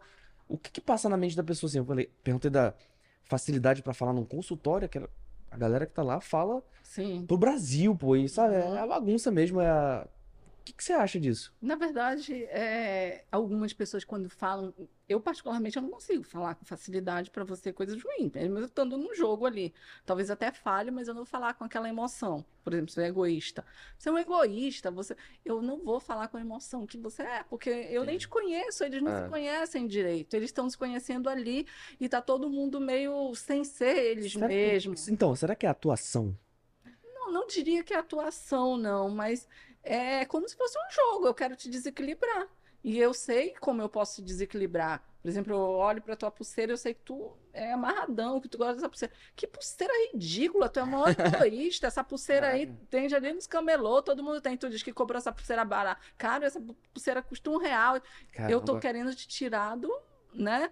Então, de repente, e, e eu, a maior parte, inclusive no, no Big Brother, eles colocam uma sala para falar com terapeuta, com psicólogo, É, né? sim, Então, para você ver, eles estão vivendo e jogando emocionalmente. totalmente. E- e uma pessoa que vai ali pro, pro Big Brother, se ela tivesse um acompanhamento terapêutico para, tipo, dar uns comandos ali, ia ser muito bom. né? Porque é um jogo, né? Você vê muitas pessoas ali que estão brigando e depois termina o Big Brother, estão juntas, estão legal. Então, É. algumas pessoas colocam como jogo, outras pessoas têm aquilo na personalidade delas, aproveitam aquela situação para explodir geral Caraca. e até para usar como desculpa, dizer, não, é um jogo, eu precisei ser daquele jeito. Mas no fundo, a pessoa É daquele jeito. é daquele jeito, tem É. aquilo dentro dela. Não são todos, né? Porque nós, nós estamos falando com personalidades. Você tem um jeito aqui, as minhas palavras te tocam de um jeito, toco de um jeito para ela, para ele de outro. Então, cada um recebe de uma forma e também dá de outra forma. Caramba. Então, ninguém sabe quem é quem ali naquele jogo. Não dá para a gente dizer e apontar, ó, não, ele realmente está fazendo isso por causa do jogo. Muitas das vezes a gente esconde o nosso lado escuro é verdade. o nosso lado ruim e aí aproveita aquela oportunidade e coloca ali e diz que é do jogo, mas é, Entendi. é eu, mesmo. né? Fala aí, Luciano, que fazer uma pergunta. a eliminação de, do brasileiro, tipo assim, o brasileiro querer voltar para a pessoa, tipo assim, cara, o cara que foi rejeitado. Ela, o, o público quer fazer a, a seu salvador da, da pátria de alguma coisa, assim. A votação, ela é para a pessoa se expressar, cara, você não expressar direito. Não, eu vou, eu vou, eu vou traduzir aqui pra você que, que não, não pegou o áudio. O Luciano falou, tipo assim, tem votação no Big Brother que a galera fica votando loucamente, loucamente, loucamente pra, pra tipo assim, eliminar muito uma pessoa pra outra pessoa ficar e faz fã-clube do lado de fora. O que, o que que são esses motivadores aí que passam na mente da pessoa pra fazer isso? Eu acredito que são pessoas que, que se linkam com aquele personagem, né? Tipo, é, é, Com a narrativa, né? é, é igual cantor. Ah, eu gosto de sertanejo, eu vou gritar aqui pelo sertanejo. Eu gosto de rock, eu vou gritar pelo. Então é alguém que tem O aquela. Luciano com a Shakira, né, não? É, tem aquela. Sim, tem aquela mesma dor, tem aquele mesmo sentimento, viveu aquela mesma situação. E aí acontece aquilo. Houve um Big Brother. Eu geralmente não assisto Big Brother, não é Uhum. por nada, mas é muito legal. São estudo de casos. Houve um Big Brother que eu, eu escrevi uma matéria para um blog, para um site fora de Manaus, e eu precisei estudar sobre o caso. Era um caso de uma pessoa que ela estava sempre. Parece que sofrendo um abuso lá dentro com, com o namorado. E eu escrevi a matéria todinha. O fã-clube entrou no meu Instagram Caramba. e escreveu muitas coisas. Falava que o advogado ia me procurar. que Eu falei até com o Sérgio, para te Caraca. algo tão grave que eu falei com o Sérgio. Sérgio, ó, eu peguei, dei uma estudada nesse caso, aí argumentei em cima do, do que eu entendi ali. Foram os famosos haters ali. Sim. E aí o fã-clube todo veio para derrubar meu Instagram. Meu Falaram Deus. que o advogado da, da moça ia entrar em contato comigo e que o Big Brother não sei o quê. Quando eu olhei o Instagram, tava louco. Eu, conclusão, eu acabei excluindo a postagem, né? E não coloquei mais nada, porque eu não gosto de tratar assunto polêmico, eu respeito a opinião de cada um. E aí eu observei isso. São pessoas, você vê, como é que um, um monte de gente vai ali falar para mim de um assunto? Existe um fã-clube também, existe esse lado aqui. Até esse lance de psicologia da massa nesse momento, né? Sim, é, vamos fazer, vamos, vamos todo mundo aqui fazer um fã-clube para brigar e discutir esse assunto. Então, às vezes não é uma opinião formada, É. é um grupo que se uniu ali para ajudar alguém a vencer um, um campeonato ou Entendi. o próprio Big Brother. Não é a verdadeiro, o verdadeiro sentimento das pessoas. É tipo eleição. Eu digo É. que vou votar A- no A ou B, mas é secreto. É, É. é a mesma coisa os sentimentos. Eu tô ali brigando, dizendo que eu gosto da Carol com K, com a Carol com C, eu não gosto, mas é algo que tá ali dentro de mim. E eu não quero, às vezes, expressar é modinha, né? E até onde a gente sabe, não tem como ler pensamento, né? Sim, Eu acho que não tem como, né? Tem como? Não, né? É, não tem. é, Nessa, nessa, né, nessa política atual, muitas pessoas tinham seus candidatos, mas não falavam, porque estava É. uma briga muito grande. Realmente a gente colocou aquela ideia do voto secreto, né? Existiam umas pessoas mais é, aflitas que, que realmente falavam e brigavam ali, etc. Mas não é muito isso, Meus pais aí, ó. né? Então, mas a gente não vai falar de política hoje, É. não. Vai falar de terapia. É, a gente ainda falando sobre Big Brother só porque é um assunto aí que sempre tá. Quando começa, não tem jeito, né? É assunto que tá mais em alta. Sim, A gente foi dar uma olhada no que tá em alta no Google, é só Big Brother. né? OnlyFans, por causa da menina que a gente né? falou. Mas, tipo, ano passado o Big Brother quem ganhou foi o Arthur, né? E muita gente ficou se questionando. Caramba, parece que ele se preparou bem pra esse jogo aqui. Você acha que é possível alguém se preparar é, psicologicamente? Por exemplo, vou dar um exemplo. Eu vou pro Big Brother. A gente faz um trabalho pra eu chegar lá e ir muito bem. É possível fazer isso? Sim. Inclusive, teve uma pessoa em Manaus que hum, fez contato comigo e falou que estava na finalista do Big Brother e que precisava fazer terapia porque ele queria se preparar, mas era muito confidencial, não podia falar. Entendi. Eu acho que ele nem foi. Acho que não tem nenhum participante de Manaus, não, né? Não. Então, ele, ele já estava querendo fazer esse momento. Então, o que, que a gente vai dar? Que legal. A gente vai dar técnicas para quando alguém falar da tua pulseira que tu ama, tu não deixar se contaminar com aquele, com aquele comentário. Quando Legal. alguém falar da tua pulseira, ou quando alguém falar da tua aliança, ou do teu relógio, ou da tua roupa, você vai agir assim. Você vai desfocar o Eu pensamento. acho que da minha roupa não tem nem como com a VR. Claro. Então, é, você vai pensar dessa. O que, que ela está falando do meu relógio? Por que ela está falando da minha roupa? Ela quer me desestruturar. Então, quando ela tentar te desestruturar, tenta fazer isso. A gente vai procurar técnicas, né? Quando você estiver num, num momento de conflito, que estão reclamando lá pela comida, vamos pensar nisso, vamos pensar. Eu, eu fiz um, um acompanhamento do Mr. Brasil. É, ele, ele era William? William. Legal. Então, Ele já participou aqui do Já? podcast. Legal, ele foi meu paciente e a gente fez uma preparação para ele. Tanto é que no dia que ele estava no desfile final, ele falou: Doutora, por favor, man... olha aí de novo, manda um áudio para mim daqueles que a gente faz hipnose, que eu tô muito Que nervoso. legal, caramba. E eu tava em Presidente Figueiredo, aí eu parei num posto de gasolina, pedi para sair do carro, aí coloquei uma musiquinha de fundo, Legal. mandei um áudio é, hipnótico tranquilizando ele. Legal. Então a gente trabalhou tudo isso. Eu falei, quando. é, às vezes ele chegava no consultório para fazer a terapia. Aí eu, a gente fazia a terapia normal, aí eu do nada eu filmava. William, vamos falar agora sobre sexo ou sobre futebol. Me fala um pouquinho. Aí ele começava a falar. Aí depois a gente via o vídeo, ó, você fez muito isso, você fez Legal. muito aquilo. E lá, quando ele estava no concurso nacional, eu vi muitos comandos que eu ensinei Que legal. a mão dele, a posição da mão, ou a cabeça, ou etc.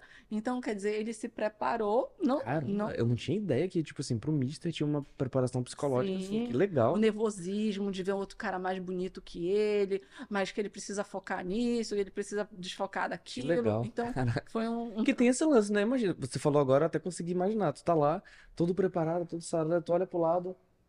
Pô, o cara é mais bonito que eu. E agora? Pô, imagina o É. nervoso que deve dar, né? Sim. Caramba. Até hoje eu tenho esse áudio aqui, porque Que legal. foi algo assim muito diferente, né? Legal. É, são realmente estudos de casos. E, e é isso, é, responde um pouco da tua pergunta. Ah, Foi uma preparação é, de coisas que às vezes você não está vendo, mas Aham. eu aqui de fora eu estou vendo, eu estou vendo teus pontos fracos. dá pra se preparar também pro contrário. pra, Por exemplo, pô, eu não consigo.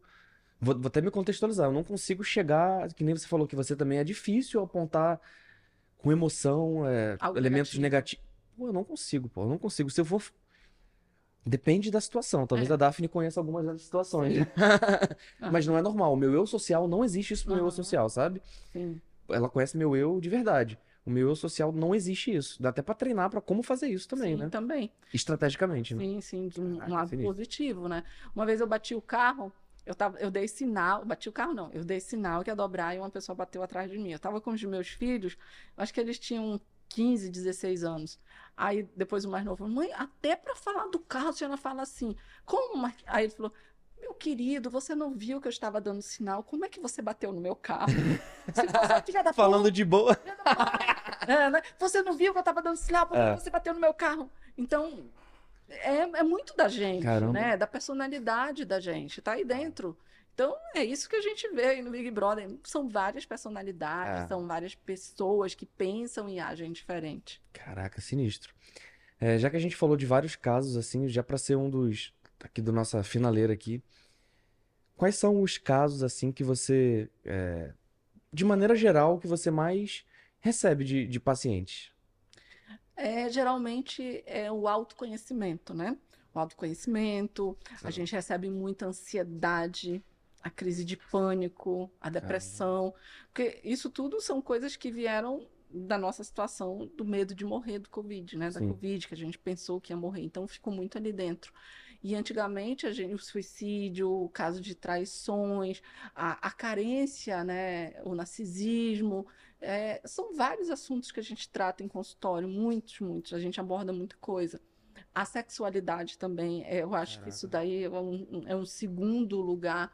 As pessoas estão se descobrindo, né? A gente diz assim, nosso mundo está muito gay, é, o mundo é gay. Então as pessoas até falam assim, por que que você não coloca um, um arco-íris no teu, no teu Instagram lá, que você trata muito é, homossexuais, né?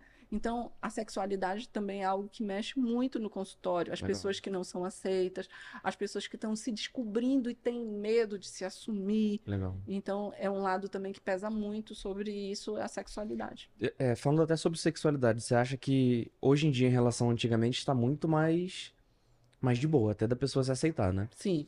Porém, ela tem a família, né? E Que é mais tradicional. Pesa muito ainda. A sociedade pode até aceitar, mas a família não. A família é muito tradicional. Imagina, eu Tem um sou, caso na minha família disso, bem, bem difícil. não é? assim. Sim. Eu sou um filho único, ou eu sou uma filha única, a minha mãe espera que eu dê um filho, o meu pai espera que eu dê um filho. Ah. é, E aí, como é que eu vou dizer que sou gay? Eu vou ficar fingindo pro meu pai, eu, eu que sou lésbica, eu vou ficar fingindo pros meus pais, porque eu não posso dar vergonha para eles. E é algo que a pessoa não escolheu, algo que tá É. ali, que nasceu com ela, que às vezes ela até briga com ela mesma, né? Você vê agora quantos casos de atores, de cantores se assumindo, Sim. né? Eu acho isso muito legal, até muito bonito, assim, a, a sociedade de maneira geral Apoiar, abraçar, né? amadurecendo para esses temas que, que, poxa, eu acho que, tipo assim, sempre existiu. A gente vê até casos, assim, de, de pessoas grandiosas, Alexandre Grande, aquele filme, sabe? Sim. Que acontecia desde aquela época, aí chega um momento que, porra, não pode nem se falar sobre, né? Eu acho que no momento aí que eu era criança, início do adolescente ali, anos 2000, era um tabu total. E hoje em dia eu fico muito feliz em ver pessoas eh, se assumindo a sexualidade, sendo aceitas. Pô, no, no Big Brother teve a apresentação do pessoal, o pessoal falando abertamente. Eu falei, caraca, cara, que foda. Tipo, quando tinha um homossexual no Big Brother antigamente era uma loucura. Ah, caraca, Uhum. botaram tudo mais. Agora vendo isso aí, eu, eu fico, eu fico feliz, sabe? Eu, Sim. é um posicionamento meu, assim, eu não me posiciono politicamente no podcast, mas em relação a alguns temas sociais, eu me posiciono, eu acho muito legal falar sobre, sabe? Eu acho que o amor é, é o amor e Sim. pronto. Eu tenho o caso também de trisal, que é um Caramba. homem casado com duas mulheres. Não é uma sacanagem que eles vivem, eles vivem um casamento mesmo, que eles se respeitam, que eles vivem ali em sintonia os três. E aí tem muitas pessoas que julgam, né? Mas Uhum. quantas pessoas na sociedade vi- vivem um trisal mentiroso, traindo a sua esposa ou traindo seu esposo? Então é muito mais é, digno um cara chegar e dizer assim: eu vivo com duas mulheres, eu tenho um trisal, do que ele ficar traindo a mulher. Então, legal. é um olhar diferente sobre isso, né? Se a gente não concorda de uma pessoa viver com duas mulheres, a gente Respeita, respeita, ponto, né? né? Mas aí a gente olha para nossa sociedade, quantas pessoas vivem isso, essa mentira, É. né? A fidelidade hoje, o amor hoje, aonde que tá, né? Eu, eu, eu sinto tristeza até de, de, às vezes, ver assim, pô, não é mais como antes. Não, eu- às vezes eu me sinto perdida. Eu estou numa festa, num lugar, eu vejo as pessoas sem respeito um com o outro, ou tá ali acompanhada, olha, pisca e tal. Como é que vai acabar esse mundo se a gente não respeita o nosso parceiro, a nossa parceira, né? A gente causa dor emocional numa pessoa, e essa pessoa sai muito ferida quando ela é machucada, quando ela é traída. Então, aonde a gente vai chegar? Então, é um- uma resposta que eu digo para os trisais, né? Uhum. Parabéns por, por assumir dizer, olha, eu não consigo ficar sem te trair, eu preciso de outra mulher na relação. Vou colocar, topa, topa. Então vamos ficar aqui nós três, ninguém trai ninguém. É mais digno do que eu estar vivendo casado, traindo minha esposa ou meu esposo. Foda, né? Sinistro. O Luciano quer Eu fazer acho que o Luciano aí. quer viver, perguntar alguma situação sobre Tu trisal. vive num trisal, Luciano? Não. Ainda não? Ah, ainda não. Trisal. Essa é borderline? É, não, Não. sei. Não, O que, que foi que ele falou? borderline. Se- Ser trisal é ser borderline? É. O que que tu entende como bo- Borderline é necessidade de ter uma relação com alguém. Não, porque poderia ser uma relação somente com uma pessoa, não com duas, no caso, né? Isso é muito algo muito sexual do homem mesmo, principalmente é o homem, né? É poucos casos que a gente vê de mulheres trisal, né? É mais o homem e duas mulheres. Você vê muito isso aí. Então não tem muito a ver. Caraca, eu nem sabia que era isso. Que legal. É. Eu tô descobri agora o que que é, né? A necessidade de se relacionar com outra pessoa, né? Eu não sabia o que era. É. É isso? Mas é isso. É o que eu falei para ele, o trisal não é necessariamente isso. Geralmente Entendi. a gente vê muito, tem comunidades de trisal, é, Facebook, tem mais no Facebook, né? Instagram Caramba, não sabia. também. Tem pessoas é, famosas que a gente conhece, tem uns atores aí americanos que vivem trisal, que é mais ou menos a situação do relacionamento aberto, é parecido Entendi. um pouquinho. Eles até colocaram, né, no- nesse Big Brother aí, pessoas com relacionamento aberto, né? Uhum. Até o, quem o, é, o Luciano aí do fã clube da Aline, que era Ruge, né? Sim. Ela falou lá na, que ela, que ela vive num relacionamento aberto. É o que a gente volta a falar do trisal, né? Muitas pessoas vivem um relacionamento aberto, mas só uma parte sabe. Mas não é só ela, não. Tem, tem um outro também que tem um. Outro, não, eu tô me confundindo. Me confundindo.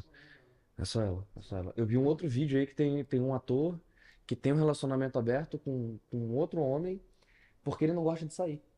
E ele gosta de ir pra balada e ele não gosta de sair. Sim. Aí a gente volta lá pro início. Freud explica, né? Olha aí. Caraca, legal. Pô, mas show de bola. Vou agora passar pro pessoal. O Luciano já fez aí milhões de perguntas. Perguntar se a Daphne tem alguma pergunta aí.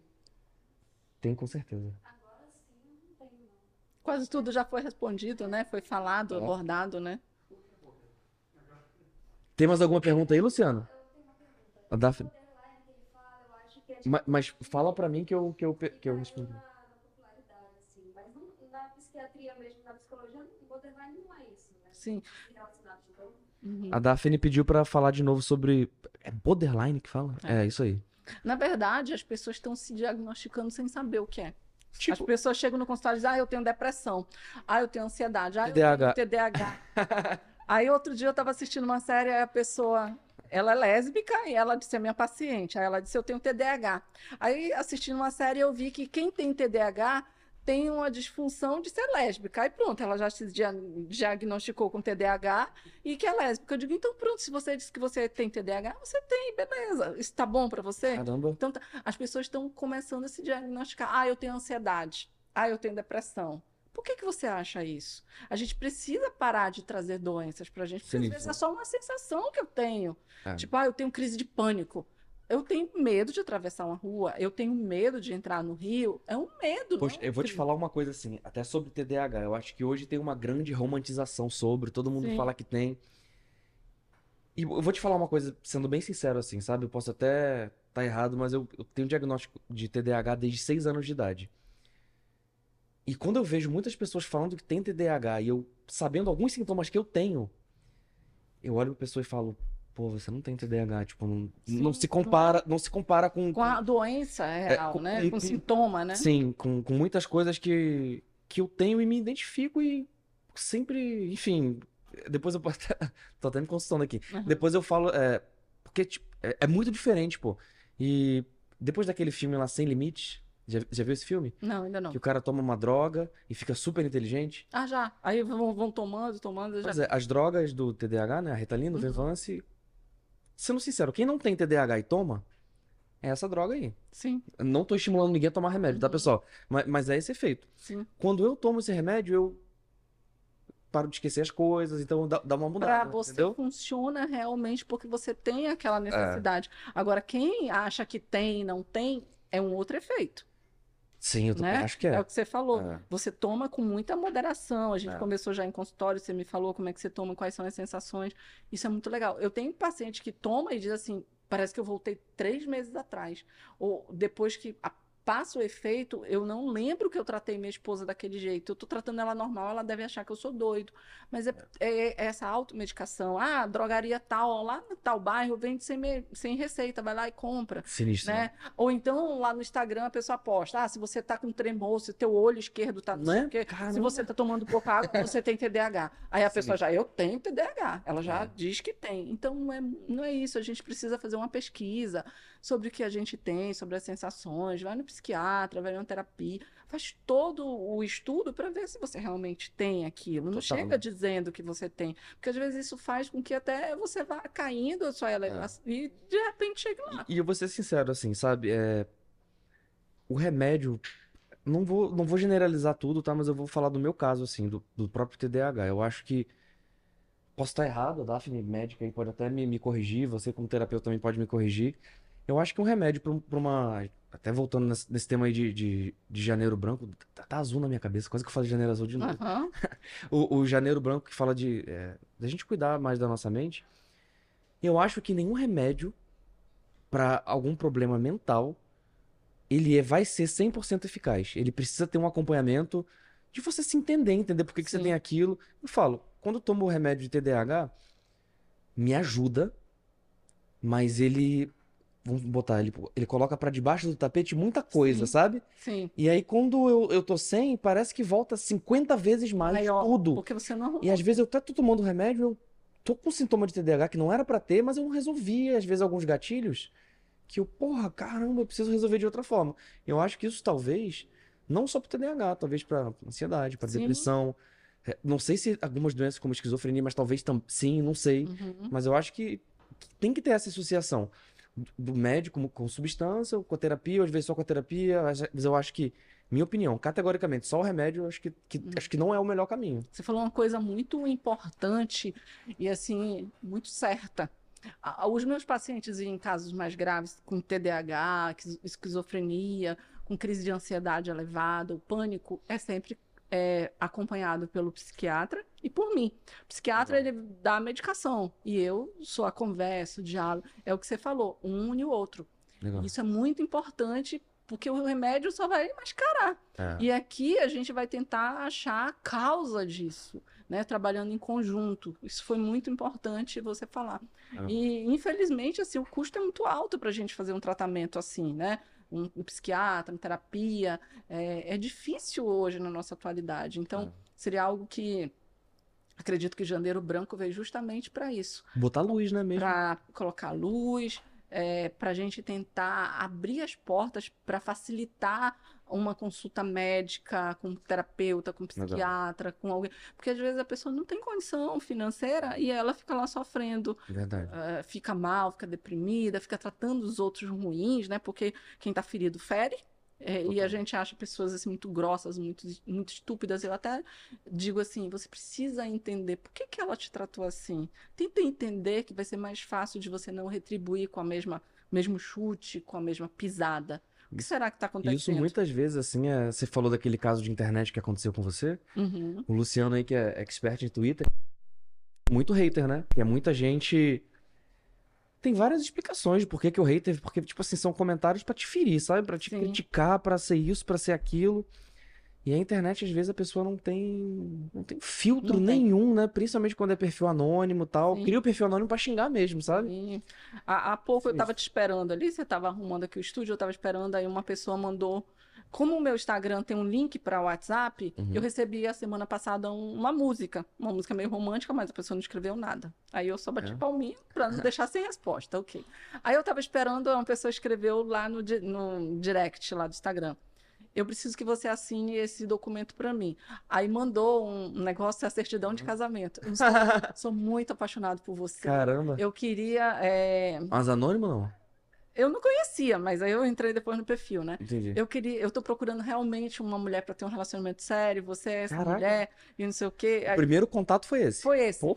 É, sou solteiro. Caraca. É, aí ele falou assim, eu estou falando sério, eu quero ter um relacionamento com você. Eu digo, você é uma pessoa muito especial, mas infelizmente eu não posso a- atender teu pedido. Eu, eu tenho namorado, eu não posto, né, é a minha vida pessoal, mas eu tenho namorado, eu tenho um relacionamento. Aí ele falou assim, então quando você não tiver mais com seu namorado, vamos viver o nosso amor. Caraca, que Então é a internet, né? É o que você falou. É. Do mesmo jeito que tem essa pessoa para falar assim, tem as pessoas para xingar, para fazer É. as coisas, ou criar até perfil, quando não tem coragem de falar pessoalmente, que é um perfil falso para xingar ou para fazer outras coisas.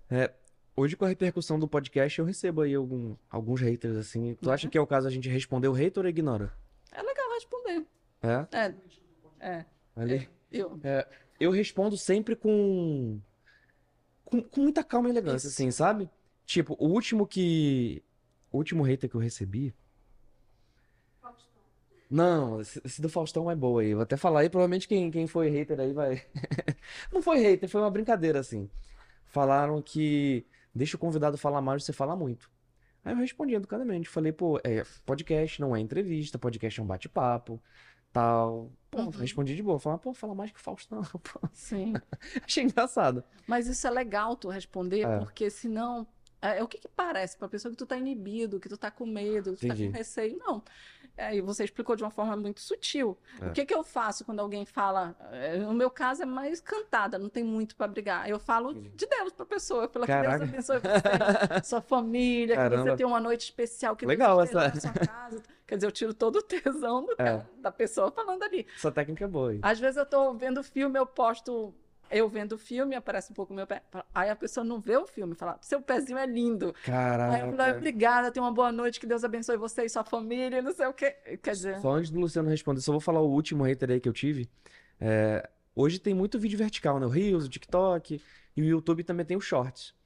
E aí eu aprendi, pô, o Shorts, pô, me dá uma dor de cabeça assim, porque ele tinha o mesmo algoritmo do vídeo. Aí se eu errasse numa postagem, ferrava o meu canal inteiro. Agora não, agora tem um algoritmo separado pro Shorts e pro YouTube. É uma ferramenta de crescimento incrível. Aí no meu segundo Shorts postado, segundo não, terceiro, foi até um do Sérgio. aham. Postei um, um, um videozinho curto dele que ele fala de dia de fúria, para não tomar decisões importantes quando tiver um dia de fúria e tudo mais. Achei muito legal, eu postei esse corte lá. E aí um cara falou. E aí a gente coloca sempre uma musiquinha de fundo, as músicas estão em alta pra performar bem. O cara foi super grosso assim e falou. É. O que foi que ele falou?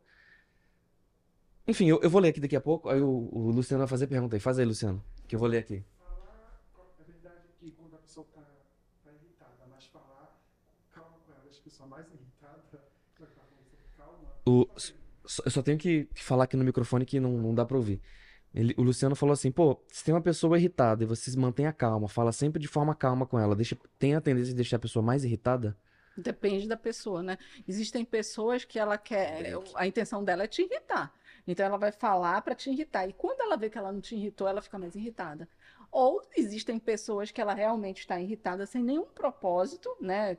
É, acúmulo de coisas e acaba se irritando ali naquele momento com você. E quando você fala mais calmo, até tranquiliza. Então é, é- é meio difícil de entender em relação a outra pessoa que você tá, tá te ouvindo ali. Mas eu sugiro que sempre fale com calma, porque você pode acalmar a pessoa e pode também mostrar para a pessoa: você não me atingiu com a tua ignorância, com a tua falta de respeito, com a Legal. falta de tranquilidade. Isso é você. Você precisa ser você. Ou se você não tiver equilíbrio para responder, diz, dá licença que eu vou ao banheiro, já volto, ou vou tomar uma água. Quando tu vai e volta, tu já tá mais tranquilo. Legal. Ó, esse aqui que eu postei, eu postei aqui o corte do Sérgio. Uhum. Tá, beleza. Aí eu recebi uma crítica, eu achei legal a crítica, assim, eu melhorei pros outros vídeos, mas a resposta da pessoa foi assim: César Pedrosa, música mais alta que a voz, que merda. Aí eu, caraca, realmente, a música ficou alta. Uhum. Aí eu respondi, pelo Pode Rolar. Obrigado pelo feedback, amigo. Somos, somos novos nos shorts. Vamos melhorar para os próximos vídeos, um coração. Ótimo. Acho que é o tipo de resposta legal. Sim, foi, você recebeu legal. isso como uma crítica construtiva.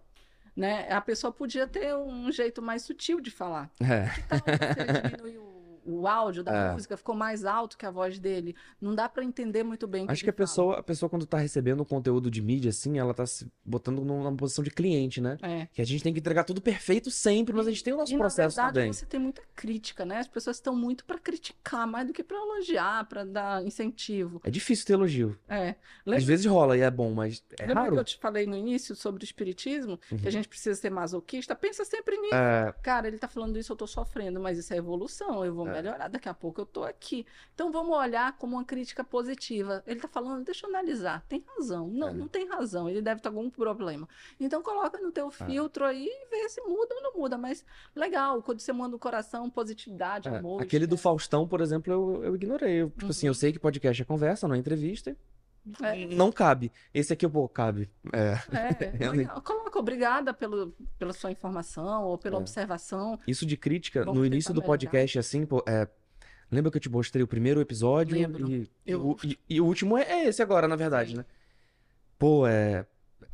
Tipo assim. A Daphne, ela, ela me criticava muito, assim. Ela gostava de maneira geral, mas ela verbalizava as críticas, né? Uhum. E aí eu ficava, poxa, caramba, eu já tô mó tenso apresentando aqui um, uma atividade nova tal. No início eu ficava até chateado.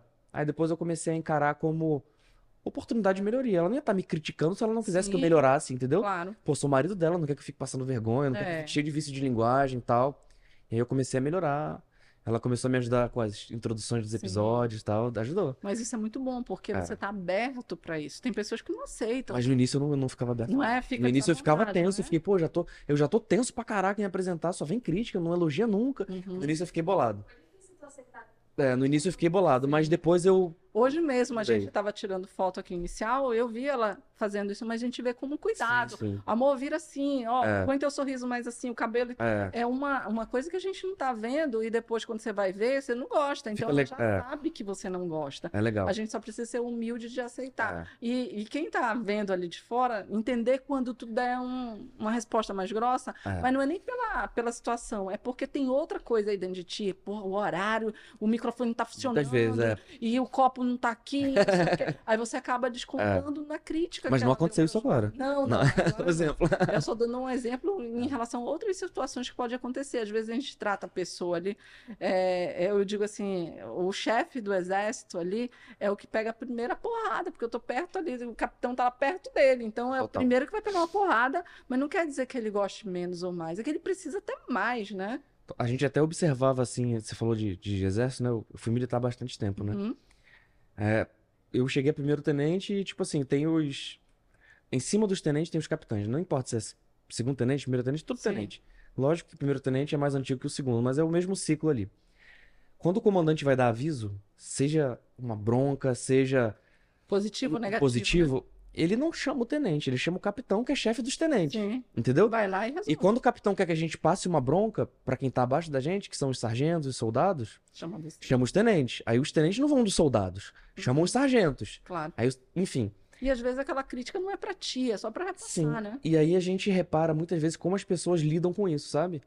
É, por exemplo, deu merda. Pô, tem um campo aí que deu uma merda, um monte de coisa, a gente não podia ser encontrado, a gente foi encontrado por um general, aí o general passou a, a mijada, né? A crítica lá pro, pro comandante. Aí o comandante, puto, passou pro, pros capitães. Aí tiveram capitães que passaram, tipo, de boa, falaram, pô, pessoal, a gente vacilou, não pode fazer isso assim, assim, mas já tiveram outros ah, esbravejando e tal. A gente percebe a diferença da personalidade das pessoas, né? É a aceitação lidar, da né? crítica, né? E sim, A gente precisa estar mais aberto para isso e, e filtrar. Existem críticas que são realmente que, que vão te abalar, que É. são tóxicas, mas existem críticas eu acho que até construtivas. quando a pessoa esbraveja muito é porque abalou. É, Tocou na ferida ali, a Sim. pessoa, porra, meu É. Deus, né? Pô, mas show de bola, acho que a gente falou vários assuntos aí, sim. né? Hoje a gente mais cedo, a gente até falou de uma pauta aí, a gente... Lembra que a gente falou? É, foi É natural, natural. né? A gente nem seguiu o, o roteiro, É. falamos aqui de Assim assuntos que é legal. bem relevantes, né? Que legal. É assim que acontece no consultório, você sabe, É. né?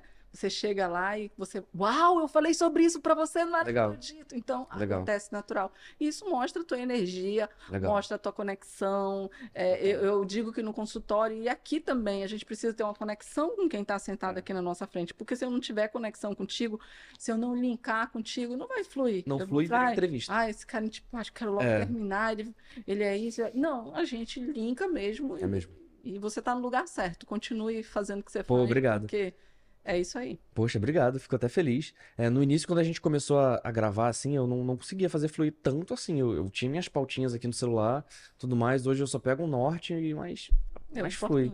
Legal que a gente sempre vai, vai evoluindo isso aí. Morando, né? Mas show de bola. Brigadão, Samisa. Só vou falar uma coisa aqui pro pessoal e vou te fazer uma pergunta também. Tu sabe o que é NFT? Não. NFT é uma obra de arte digital. É, deixa eu te mostrar aqui como é que é. Aham. Pro pessoal que tá vendo a gente aqui, ó, bem aqui no canto da tela, embaixo do QR Code, tem a NFT da Samisa. E eu vou mostrar pra Samisa o que que é e vou ensinar vocês também como conseguir essa NFT que tá aqui na tela. Então é um presente para essa mesa, né? Isso, ó, NFT é isso aqui, ó. É, deixa eu mostrar, por exemplo, isso aqui, é uma obra de arte digital. Tem toda uma tecnologia por trás, um blockchain Uhum. aqui, ó. Que legal. Você consegue colocar no seu perfil e li- libera uma abinha nova. Olha, que legal. Bem legal, aí a nossa equipe vai fazer uma arte, vai divulgar, aí a gente vai te passar. Ah, eu quero. E, tipo assim, é uma coisa bem exclusiva a ponto de que só existem três iguais no mundo, né? Que a gente cria. Muito exclusivo. É, tipo assim, você já chegou a ver que o Neymar tinha um macaquinho no perfil dele? Sim. Era um NFT que ele pagou, sei lá, 500 milhões. Tô Olha, chutando, mas legal. esse que a gente criou ainda não tem esse valor todo, né? Mas Sim. pode ser que um dia chegue. Chegue. E aí a gente cria sempre três. Um vai ficar no perfil do Pode Rolar, que a gente deixa uma galeria exibindo as pessoas que foram em NFT. Um outro a gente passa pra você, a gente faz a transferência. E o terceiro vai ser, me diz um número, o número que você mais gosta. Sete. 7. Então, pra primeira pessoa que mandar pra gente no direct, Samisa 7 vai ganhar um NFT também. Show. Vai ser um fã aí que vai ter também esse NFT. Ui, que legal. A gente transfere. Só não vale o Luciano que tá aqui, né? Pô, antes do ao vivo. Né? Mas Olha aí. Eu já eu já Olha sou aí. flamenguista igual tu agora. Olha aí. Mas fechou. Tamo junto. Brigadão, Samisa. Muito obrigado aí por, por bater esse papo comigo, por me ensinar um monte de coisa, tirar as dúvidas do pessoal aqui. E também, pô, botar luz aí. Tô, gostei desse tema aí, de botar luz nesses assuntos aí que são delicados. É, as pessoas. é, mais uma. Pô, eu falei, a gente falou bem de Big Brother, eu gosto pra caramba. Mas é, fato é, quando tem Big Brother, as pessoas é, olham muito pra vida dos outros e esquecem da sua. Isso é só uma exemplificação, mas isso acontece sempre o tempo todo. Sim. A gente olha muito pro outro e a gente, e aí, cadê? Uhum. É a vozinha só quando vai dormir, a vozinha que tá só no chuveiro? Não, pô, tem muito mais que isso, né? Sim. E a gente falar sobre, tenho certeza aí que, que a nossa audiência aí vai, vai pensar, vai refletir.